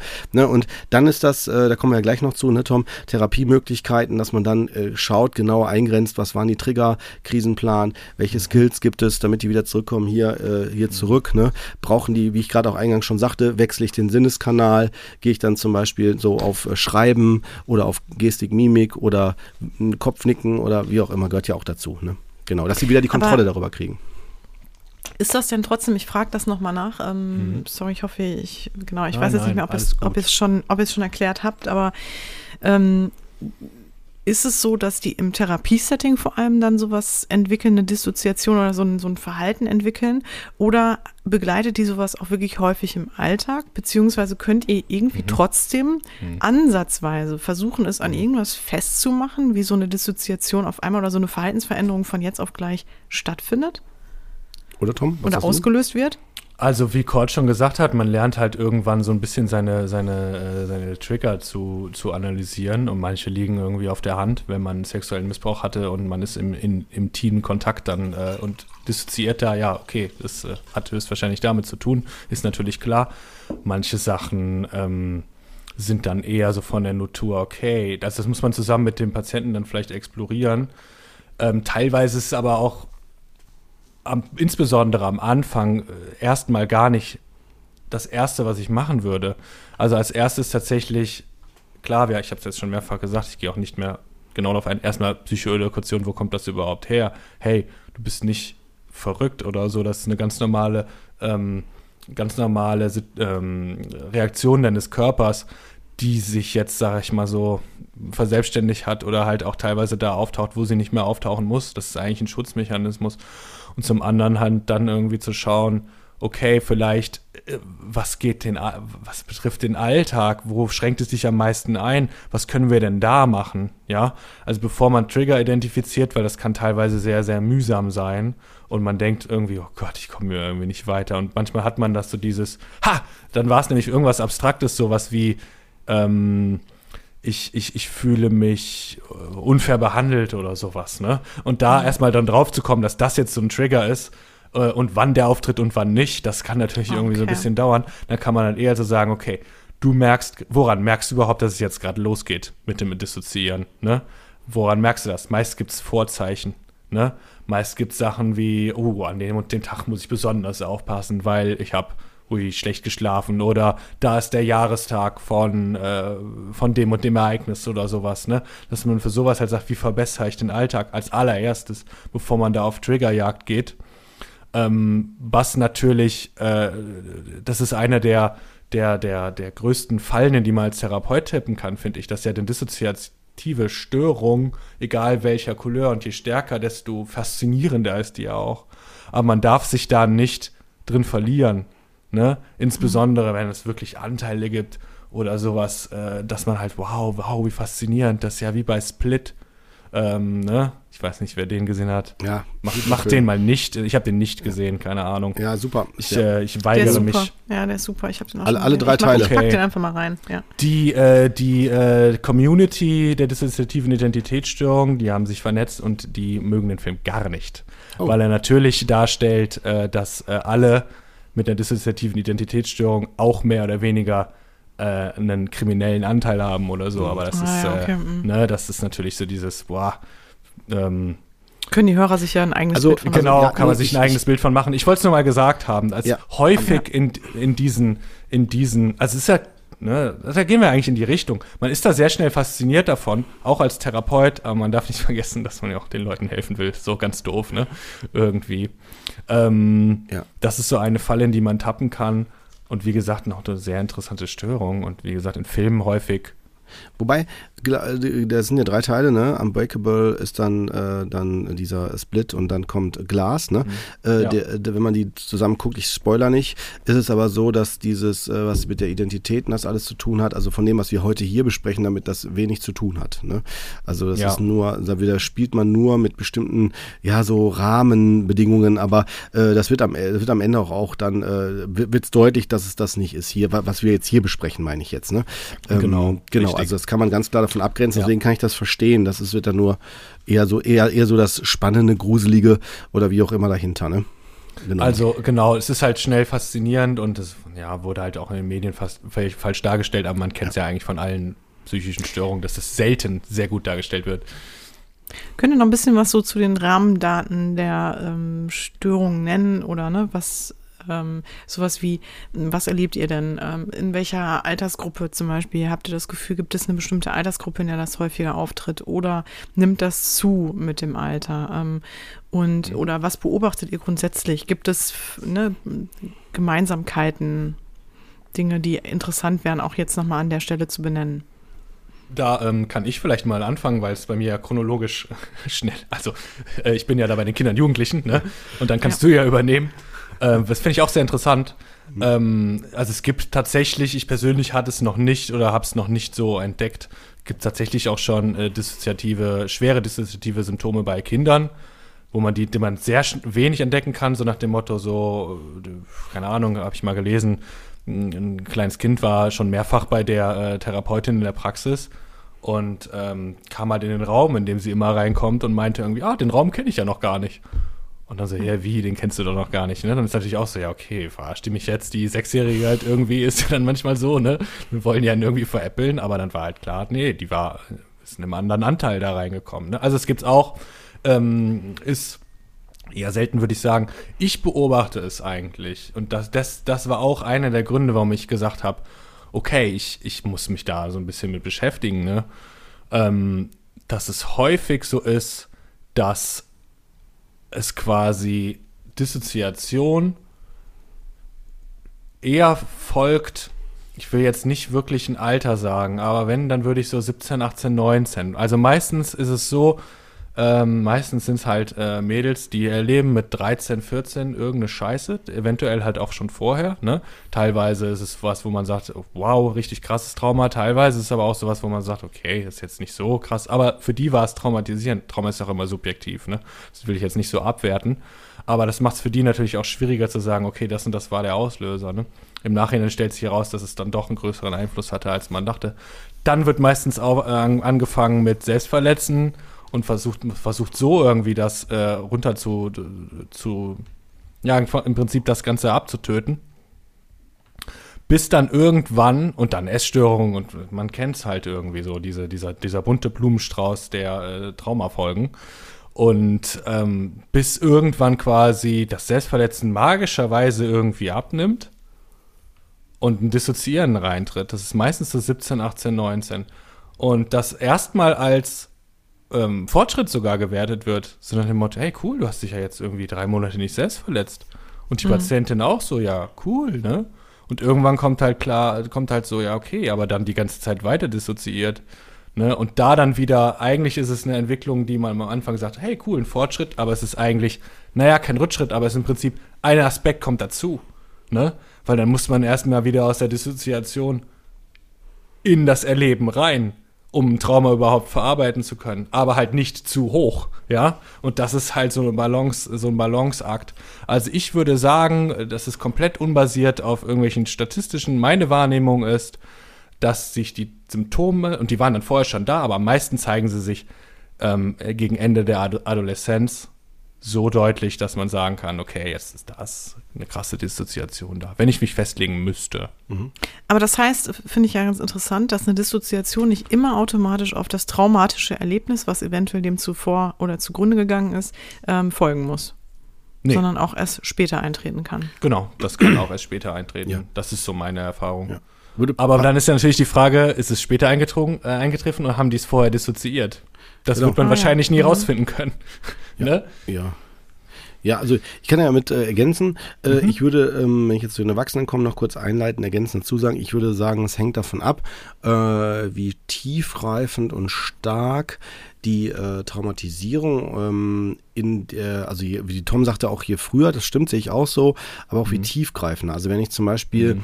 äh, einen Unfall habe und dann bin ich da situativ durch das Auto, durch die Autofahrt, äh, sagen wir, traumatisiert worden. Und bei so einem Monotrauma ist es natürlich eine andere Dimension, als wenn ich zum Beispiel in meiner Gesamtidentität äh, traumatisiert werde. Wenn zum Beispiel ein Kind nicht gewollt ist, äh, die Eltern trennen sich, neuer Partner kommt hinzu und der wird voll abgelehnt, das Kind. Das wird ist nur noch, äh, nur noch schlecht oder soll nicht da sein, aber in der Öffentlichkeit zeigt man, ach, das liebe Kind. Das wird so auf der einen Seite voll so mit einer äh, Pseudoliebe dargestellt und dann auf der anderen Seite voll abgelehnt. Ähm, das ist sowas so tiefgreifendes. Und wenn wir jetzt noch weitergehen, das ist jetzt keine Gruselgeschichte, sowas gibt es wirklich unter uns, ja.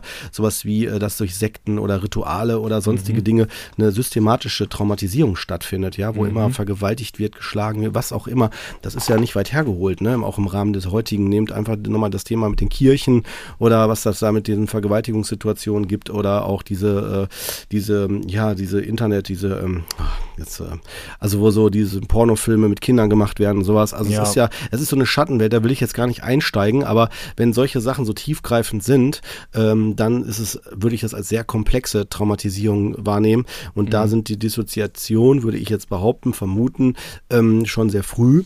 Aber wie Tom auch sagte, in vielfältiger Art und Weise. Ich habe für mich auch eine persönliche, jetzt aus was Tom gerade gesagt hat, eine interessante eigene Hypothese gerade so für mich gehabt, nämlich inwieweit auch Kinder bewusst äh, die Spaltung ähm, oder, oder dieses, ähm, ich nenne es mal äh, Vermeidungs, diese Vermeidungsstrategie bewusst wählen, indem sie zum Beispiel ähm, dann Computerspiele spielen oder auch andere Dinge machen, weißt du, um ja. äh, rauszugehen aus so Belastungssettings, mhm. die, weil, weil ich da einfach einen anderen Teil meiner Identität, auch in so sozialen Netzwerken oder so, mhm. leben kann. Ne? Also einen mhm. anderen Teil, ne? Oder? Tom, nochmal in deine Richtung, wie würdest du das ja, sehen? Ich nie so drüber nachgedacht. Vielleicht ist das dann da äh, so verschrien, die Computerspiele auch sind, vielleicht ein guter Umgang, um genau. das, sag ich mal, irgendwie so ein bisschen auszu, äh, aus, genau. äh, auszuleben. Ne? Ja, weil ich Sinne. da auch die Kontrolle habe, ne? Weil ich will damit das jetzt nicht so als so super Hype, also als positiv darstellen, sondern mehr jetzt mhm. eher beschreibend, ne, als eine mögliche Erklärung.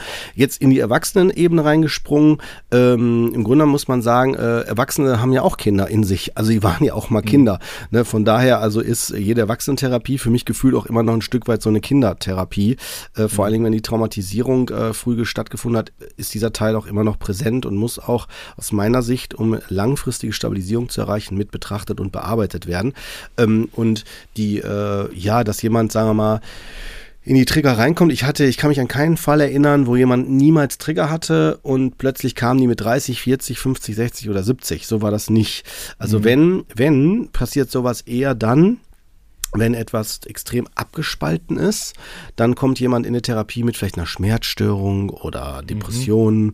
Und dann kommt irgendwann nochmal so das Ereignis, dass plötzlich, äh, habe ich auch schon erlebt, ne, dass dann gesagt wird, plötzlich schießt mir ein Ereignis ins Bewusstsein. Ich habe im Bett meiner Eltern damals geschlafen und dann hat äh, ein Elternteil mich sexuell äh, befingert und, und missbraucht. Ne? Mhm. Und äh, dann, äh, und mein, mein, die andere, äh, die andere Elternteil lag dabei und hat nichts gemacht und mhm. dann äh, sind dann die Trigger. Und in dem Moment, als das da war, dieses Bild, waren auch die kompletten Dissoziationen, alles mögliche. Dann war es wie so, wie so offen.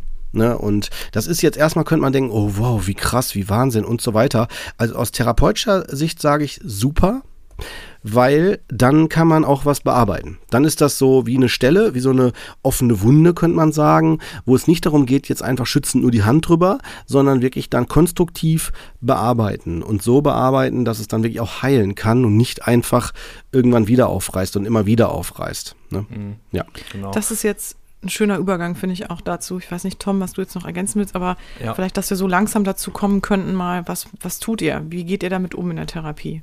Mhm. Ähm, ich möchte nur kurz, ich wollte dich nur nicht unterbrechen in, dein, mhm. äh, in deinem äh, schöner, schöner Ausführung, äh, Cord. Und zwar äh, würde ich noch mal kurz, äh, du hattest eben noch mal das Thema, wir hatten es jetzt schon ein, zwei Mal, ähm, rituelle Gewalt. Da gibt es eine Doku von, vom ZDF, äh, Wild Germany, äh, zum Thema Satanismus. Mhm. Die kann man sich reinziehen. Das geht eine halbe Stunde, findet man in der Mediathek oder auf YouTube, glaube ich, sogar mittlerweile auch. Wen das interessiert. Ja. Da wird, werden auch tatsächlich ähm, auch Show Menschen genau. mit einer dissoziativen Identitätsstörung auch äh, interviewt. Okay. Ähm, genau, äh, nochmal zum Thema Trigger. Äh, manchmal ist es ja, es ist, man spricht ja auch von so einem Trigger-Cluster, ne? Also bei der Situation, die du eben erzählt hast, da hat man ja zum einen den Trigger des Missbrauchs an sich und der zweite Trigger, der dann teilweise vielleicht fast schon schlimmer empfunden wird, ist halt so dieses, okay, und das andere Elternteil hat nichts gemacht. Ne? Und das ist so dieses, meistens ist, wird das quasi übersprungen, weil ist ja klar, ne, sexueller Missbrauch ist, ist, ist schlimm, aber genauso schlimm oder anders schlimm ist es, dass niemand was gemacht hat. Ne? Im Prinzip ist es ja auch das, was irgendwie, ähm, was dann irgendwie auch immer, also zum einen halt ein sexueller Missbrauch ist ein, äh, ist ein Trauma und häufig auch, wenn sie denn sofort durchgeführt wird, die Befragung bei der Polizei oder halt dieses, dieses Kit, was man dann halt irgendwie machen muss. Da gibt es ja dann Tests, die man leider über sich ergehen lassen muss, äh, aus Beweisgründen und das ist meist halt auch ein Riesentrigger. Oder dass die Eltern einem zuerst nicht geglaubt haben. Ne? Das kann dann mhm. auch so ein Ding natürlich sein. Also das ist meist so ein Cluster. Ich finde ja. Cluster ist so ein schöner Ausdruck mhm. dafür. So okay, Entschuldigung. Ja, aber Therapie. Du wolltest, Richtung, du wolltest Richtung Thera Therapie gehen, Judith? genau. Genau. Okay. Also im Prinzip, ja, ich hatte ja eben schon angefangen, Psychoedukation und dann würde ich halt langsam schon anfangen, Skills für den Alltag, damit die ersten äh, Erfolgserlebnisse da sind. Weil äh, eine Dissoziation ist auch immer eine Form des Kontrollverlustes, ne? Ähm, das muss sich ja äh, eklig anfühlen. Ne? Also bei, bei, einem Krampfanfall sieht man es, dass es nicht angenehm irgendwie ist. Ne? Aber halt auch bei so einem Switch oder halt so dieses, ähm, man kann es vielleicht höchstens nochmal vergleichen mit, äh, ja, mit einem Kater, wo man dann mal so ein Blackout hatte. Das ist ja schon äußerst unangenehm. Da äh, weiß man dann immerhin noch, okay, ich war besoffen. Äh, das, das, da kann man den Trigger dann leicht irgendwie identifizieren. Filmriss, ähm, meinst du? Genau, ein Filmriss, ne? so ein Blackout, ein Filmriss. Und wie, wie, wie schlimm muss das sein, dass sich, also irgendwann zweifelt man ja an seinem Wahrnehmen. Irgendwann ist man ja so, wie bei Inception, äh, bin ich jetzt in der Realität oder nicht? Das muss ja schrecklich sein. Ne? Das, deshalb halt das Orientieren im Alltag und da wieder eine gewisse Kontrolle haben. Ne? Ähm, dann halt, also wie gesagt, erstmal sowas wie Grundfertigkeiten. Ah ja, ich habe ist hier auch nochmal ein wichtiger Stichpunkt. Die Phobie vor dem inneren Erleben überwinden. Weil meistens spricht man ja mit den Patienten, wenn wir jetzt in dieser, dieser Theorie bleiben, in dem normalen Part, und die haben unglaublich Angst, verständlicherweise, boah, wenn ich über mein Trauma rede, wenn ich jetzt ins Erleben komme, dann, dann, uh, nee, das muss ich auf jeden Fall vermeiden. Mhm. Und häufig entsteht aus diesem Vermeiden halt auch, dass dissoziiert wird. Ne? Das ist ja das Paradoxe dann. Ähm, ich finde, man kann auch, ihr habt es dann demnächst als Thema, äh, als leichten Einstieg und für leichte Formen der Dissoziation sehr gut mit Schematherapie arbeiten, weil da halt auch schon so ein paar Anteile oder generell mit Anteilen, ne, ob es ein inneres Team ist oder Schematherapie, äh, das finde ich immer ein gutes Ding als Grundfertigkeit. Ja, sowas wie innere Sicherheit, typische Techniken aus der Traumatherapie, innerer sicherer Ort, äh, Tresortechnik, wo man sich quasi, ähm, wo man quasi schaut, okay, ich, die Erinnerung ähm, packe ich in den Tresor und pack die weg das, und guck mir die später an, wenn es wieder passt. So imaginative Geschichten. Dann, wie gesagt, Alltagsleben. Dann kommt Umgang mit Triggern. Ne, dass man sagt, okay, was sind meine Trigger? Wie kann ich die entfernen? Wie kann ich die vermeiden? Wie kann ich damit umgehen? Da äh, kann man ja dann die Skills, die man vorher zum Alter gelernt hat, auch einbauen. Und ähm, dann geht es Richtung Emotionen, Kognition. Da ist man dann aber schon sehr weit in der Therapie. Ne? Ähm, Im Prinzip ist da schon die größte, meistens die größte Entlastung gebracht. Und das ist auch die größte Arbeit. Halt wieder dieses Erlangen von der Kontrolle. Mhm. Ne? Genau. Mhm. Super gut auf den Punkt gebracht. Ich kann auch nicht viel ergänzen, das ist eigentlich alles, und bevor wir uns wirklich drei, vier Mal wiederholen wieder. Haben wir jetzt schon ja. öfter auch in der Sendung gesagt, aber hier in der Aufzeichnung, in der Folge. Aber vielleicht noch ein, eine Sache würde ich noch ganz gerne aus dem Weg räumen. Ein, ein, so, eine, so ein Mythos, dass man vielleicht denkt, Dissoziation kann man nicht behandeln oder es ist schwer zu behandeln oder haben wenig mhm. Erfolg. Ähm, ich würde äh, Dissoziation niemals als Ursachen Problematik äh, bezeichnen, so würde ich es sagen. Für mich ist das mhm. immer eine Folge von etwas. Also das ist jetzt meine subjektive eigene Meinung dazu, ne? Dass es ja. eine Reaktion ist auf etwas, was äh, folgt, weil ähm, ich mich belastet fühle, zu viel. Das ist ein Schutzmechanismus. Und wenn ich das verstehe, wie Tom gerade sagte, wenn ich es schaffe, die Kontrolle darüber zu bekommen, also zu wissen, was ist zu viel Belastung, kann ich die Belastung im Vorfeld schon reduzieren, kann ich meine Körperwahrnehmung verändern, also sensibilisieren, erhöhen, wie Tom gerade alles sagte, ne? Emotionsarbeit, Kognitionsarbeit, Arbeit und so weiter. Das ist ja die Idee auch von Therapie. Ne, dann mhm. werde ich gesicherer quasi in, die, in das Alltagserleben reingehen und kann mhm. dann äh, auch die Dinge ganz anders bewerten. Ich mache nochmal ein Beispiel, ja, ein plakatives mhm. Beispiel, weil es sehr einfach ist. Das ist übrigens mehrfach schon in der Praxis bei verschiedenen Personen aufgetaucht.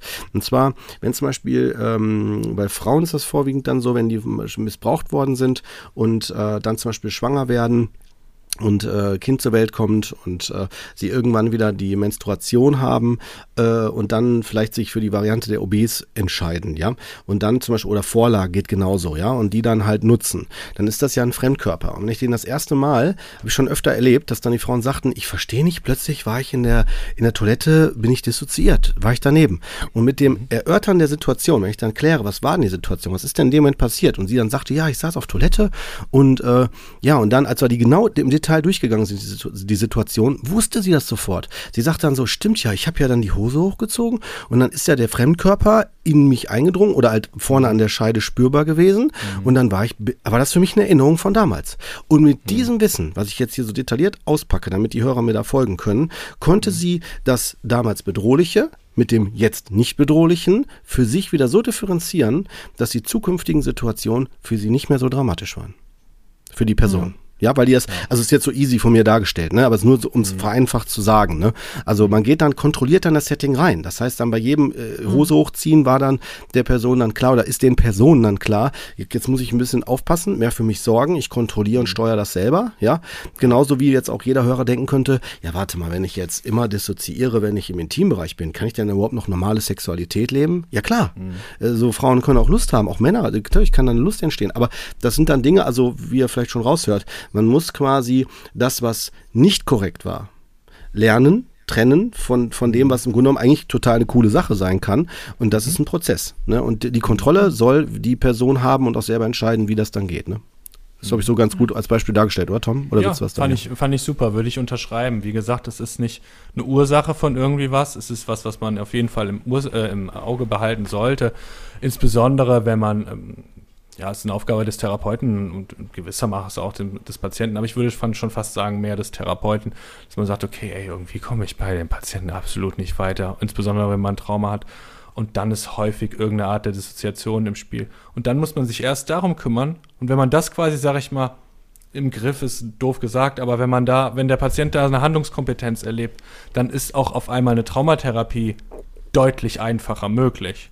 Ne? Mhm. Klar, bei schweren, sehr, sehr schweren dissoziativen Symptomen ist das teilweise nicht möglich, das äh, überhaupt so hinzukriegen.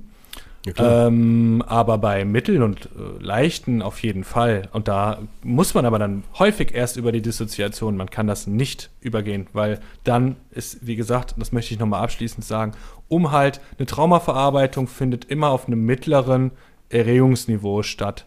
Und ähm, ist klar, wenn jemand also das, so würde ich das jetzt sagen, ne?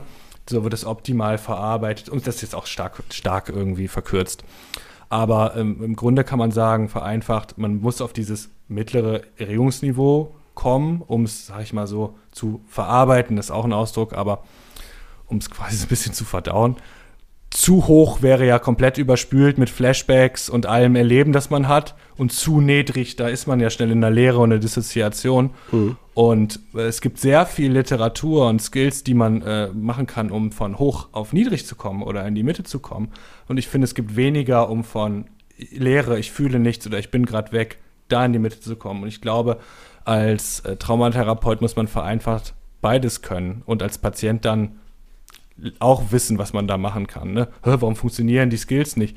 Ja, warum, warum kann ich mich nicht abstumpfen? Weil ja, weil ich eh schon stumpf bin oder weil es ein anderer Anteil ist, der gerade mhm. stumpf ist. Ne? Ja, genau. Ähm, insofern äh, ist es nicht die Ursache, aber es ist teilweise und ähm, ist jetzt auch, es ist halt eine Sache, die man auf jeden Fall im Auge behalten muss. Und deshalb mhm. bin ich sehr froh, dass wir da heute äh, drüber sprechen. Ja, Mega. Ja, ich finde auch, äh, also nachdem mhm. ich jetzt auch mal so von euch nochmal noch mal ganz andere Einblicke bekommen habe, glaube ich, kann man auch abschließend gut festhalten, dass es wirklich, finde ich, eine Therapie darf, ähm, wo wirklich der Therapeut auch zu ausgebildet ist oder zumindest auch einen Erfahrungswert mitbringt und natürlich auch mit einem besonderen Feingefühl dann an die Therapie geht.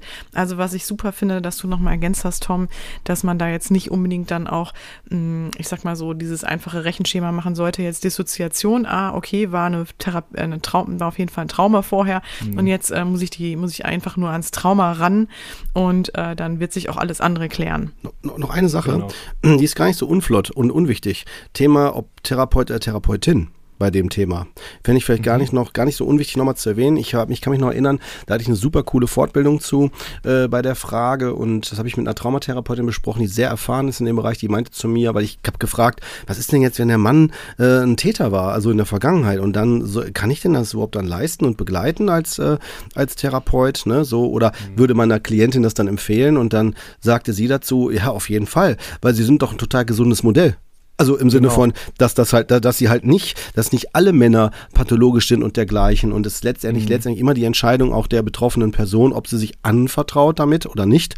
Ne, und da möchte mhm. ich auch mhm. nochmal an alle Therapeuten, die auch zuhören, appellieren. Ne, ihr habt eine Verantwortung dafür, wenn ihr diesen, diesen Auftrag annehmt, ein konstruktives, gesundes Modell da, da, da zu sein und vor allen Dingen authentisch, sage ich immer dazu, mhm. und menschlich.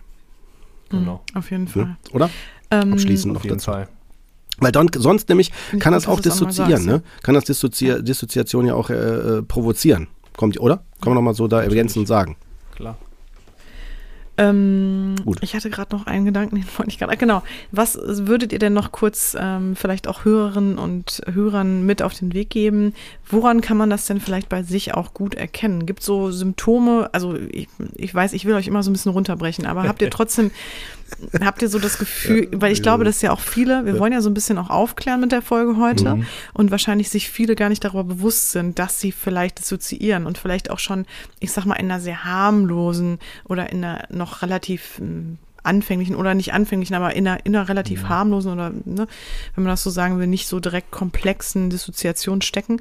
Woran kann man das vielleicht auch erkennen? Ähm, oder gibt es da, gibt es da irgendwelche ne, Merkmale. Du willst Oder die Kontrolle. Nein, das kann man. Die, ich das kann man Kontrolle. So ich, ja, ich hoffe, ich hoffe eigentlich, dass äh, wir jetzt die, die Patienten, die betroffen sind, einfach durchs Hören schon mal äh, da vielleicht ein bisschen äh, eine Entstigmatisierung stattgefunden hat, dass sie sagen, okay, ich traue mich das zum Beispiel bei meinem Therapeuten anzusprechen. Oder ich gehe selber in die Recherche. Ich gucke mir mal die, äh, ich lese mir die Bücher durch, die es gibt. Äh, wie gesagt, da werde ich zwei, drei nochmal dir schicken. Ähm, da ich schaue mir diese Filme an, auch wenn sie jetzt, sag ich mal, eine starke dissoziative Störung irgendwie äh, beschreiben. Oder ich, ich, ich gebe es einfach mal bei YouTube ein oder bei der Podcast-App halt, ne? um einfach zu gucken, okay, vielleicht ist das irgendwie was. Und ähm, ja. bespreche das mit meinem Therapeuten, ähm, schau, wie der halt irgendwie reagiert. Das ist so das Erste. Ähm, ich glaube, dass die meisten, die, die das die da Symptome haben, jetzt auch schon wissen, fuck, ich glaube, ich dissoziiere. Jetzt habe ich gegen Ende doch noch geflucht. Auf jeden Fall. Ähm, Na toll. Super. Musst du doch noch ein E davor packen äh, bei den Dingens, ne? Für explicit. Ja, nee, ähm, Danke, Tom. Danke für nichts. Musst du wegpiepen. Auf jeden Fall, äh, dass die halt merken, oh, das ist, war, das ist, also das hoffe ich, dass es, und wenn es nur für einen oder eine, ein Augenöffner war, so wie für mich damals, als ich das äh, auf dem äh, Parkplatz eingegeben habe und einen Podcast angemacht habe. Und dann beginnt die eigene Recherche. Richtig, okay, dann richtig. halten wir das einfach mal so fest. Ja. Finde ich auch. Es ist einfach zu komplex, um da jetzt zu sagen, da und ja. da muss man drauf achten. Leider ja. Okay, ja. verstehe. Mhm. Und dann, Tom, oder das finde ich auch nochmal ganz wichtig, ähm, kann man bei dir noch erwähnen, dass du einen Guide entwickelt hast. Jo. Ähm, ja. Jo. Zu, weil wir haben ja aktuell oder nicht aktuell schon auch ein bisschen länger ne, das Problem, dass man nicht unbedingt einen ähm, Therapieplatz bekommt oder auch den geeigneten Therapeut für sich findet oder die Therapeutin. Und willst du noch mal kurz erklären, Tom, wie das funktioniert für diejenigen, die jetzt sagen, oh, ich hätte super gerne mal ein bisschen mehr. Ja. Ja. Also würde da mal mit jemandem drüber sprechen wollen, aber ich finde einfach niemanden. Ja, genau. Also im Prinzip habe ich den Guide entwickelt, das ist äh, vor einem halben Jahr, das habe ich anonym auf, auf Reddit einfach veröffentlicht, weil ich da Lust drauf hatte. Und ähm, ich habe schon mal sowas gemacht, aber war nicht ganz zufrieden und die Situation hatte sich ja dann nochmal verändert mit den Terminservicestellen und ich finde, es ist halt auch ähm, eine sehr komplett, doch sehr komplex an einen Therapieplatz zu kommen oder kann schnell sehr komplex werden, wenn die üblichen Wege, sag ich mal, äh, nicht direkt zum Ziel führen. Und da habe ich gedacht, okay, wir brauchen, man braucht irgendwie eine Anleitung. Ich weiß ungefähr, äh, oder was heißt ungefähr? Ich weiß, was man machen kann, ja. Und das äh, habe ich in den Rahmen gepackt, der, ja, der dann auch unterhaltsam sein sollte. Das war auch so ein bisschen mein Anspruch. Und das Ganze ist so ein bisschen flapsig auch geschrieben. Ähm, und den findet man momentan auf ähm, Krautreporter, da kannst du ja auch nochmal verlinken. Der Guide heißt, wie man einen Therapieplatz findet. Der ist so ein bisschen formuliert wie diese, ich weiß nicht, wer das noch kennt, diese Bücher.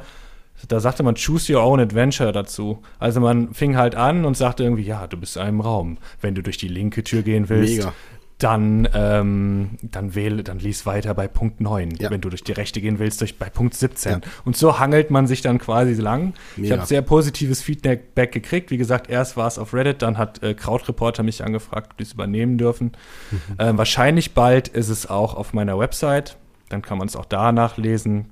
Ich werde auf jeden Fall äh, ja. genau den Link geben und ähm, für alle, die da Unterstützung suchen, Super. Ähm, können sich da gerne dran langhangeln. Mhm. Super, okay. Ja, klasse. Erstmal vielen lieben Dank, wie gesagt, Tom, auch, dass du heute bei uns warst ja. und uns da nochmal so ein bisschen in dem Thema unterstützt hast. Ich glaube, das war echt ganz gut ähm, und hat wirklich nochmal spannende Einblicke geliefert zu dem Thema. Da können wahrscheinlich viele Hörer und Hörerinnen was mitnehmen heute, denke yes. ich. Ähm, ja, und wie gesagt, wer auch von Tom noch nicht genug bekommen hat heute, der kann ha. noch mal reinhören in Folge äh, 7 sechs, von uns. Sechs. Entschuldigung, ja, 6. Folge 6. Ja. Folge 6, genau, Entwicklungskiller. Da geht es um äh, genau deine Rolle als Kinder- und Jugendlichen-Psychotherapeut nochmal. Ähm, ja. Da beschreibst du auch nochmal so ein bisschen die Dinge, die da schieflaufen können in der Entwicklungsphase. Ja, da fluche ich auch noch mehr, wer davon nicht genug kriegen kann. Schön, genau, super. also, wer da Lust drauf hat, ähm, ja. sollte da einfach mal rübergehen, noch, wer ja. Lust hat. Und ähm, ja, vielen lieben Dank auf jeden ja, Fall. Okay. War sehr schön, Dank, war sehr spannend. Schön, dass du da warst. Ja, vielen Dank, hat mir auch Spaß gemacht. Dann alles Gute für dich und äh, ja. ja. wer weiß, alle guten Dinge sind drei. Vielleicht Kommst du nochmal? Ne? Ja, jo. genau. Oder? genau. Ciao.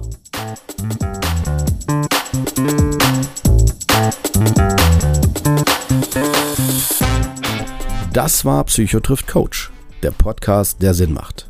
Wir möchten euch damit unterhalten, inspirieren, informieren und bewegen. Solltet ihr etwas auf dem Herzen haben, ein Thema oder Fachgebiet beisteuern oder einfach euer konstruktives Feedback zum Podcast loswerden wollen, immer her damit. Ihr findet uns bei Facebook, Instagram, YouTube, Twitter und Co. oder unter psychotriffcoach.de. Dort bekommt ihr auch immer alle aktuellen bzw. weiterführenden Informationen zu unseren Folgen und Gästen. Wir danken euch von ganzem Herzen für euer Ohr und freuen uns, wenn ihr unseren Podcast bei iTunes mit ein paar lieben Sternen bewertet, über die sozialen Netzwerke teilt oder einfach mit Freunden und Bekannten darüber sprecht. In diesem Sinne, bis zum nächsten Mal, ihr Lieben. Wir freuen uns drauf. Yeah.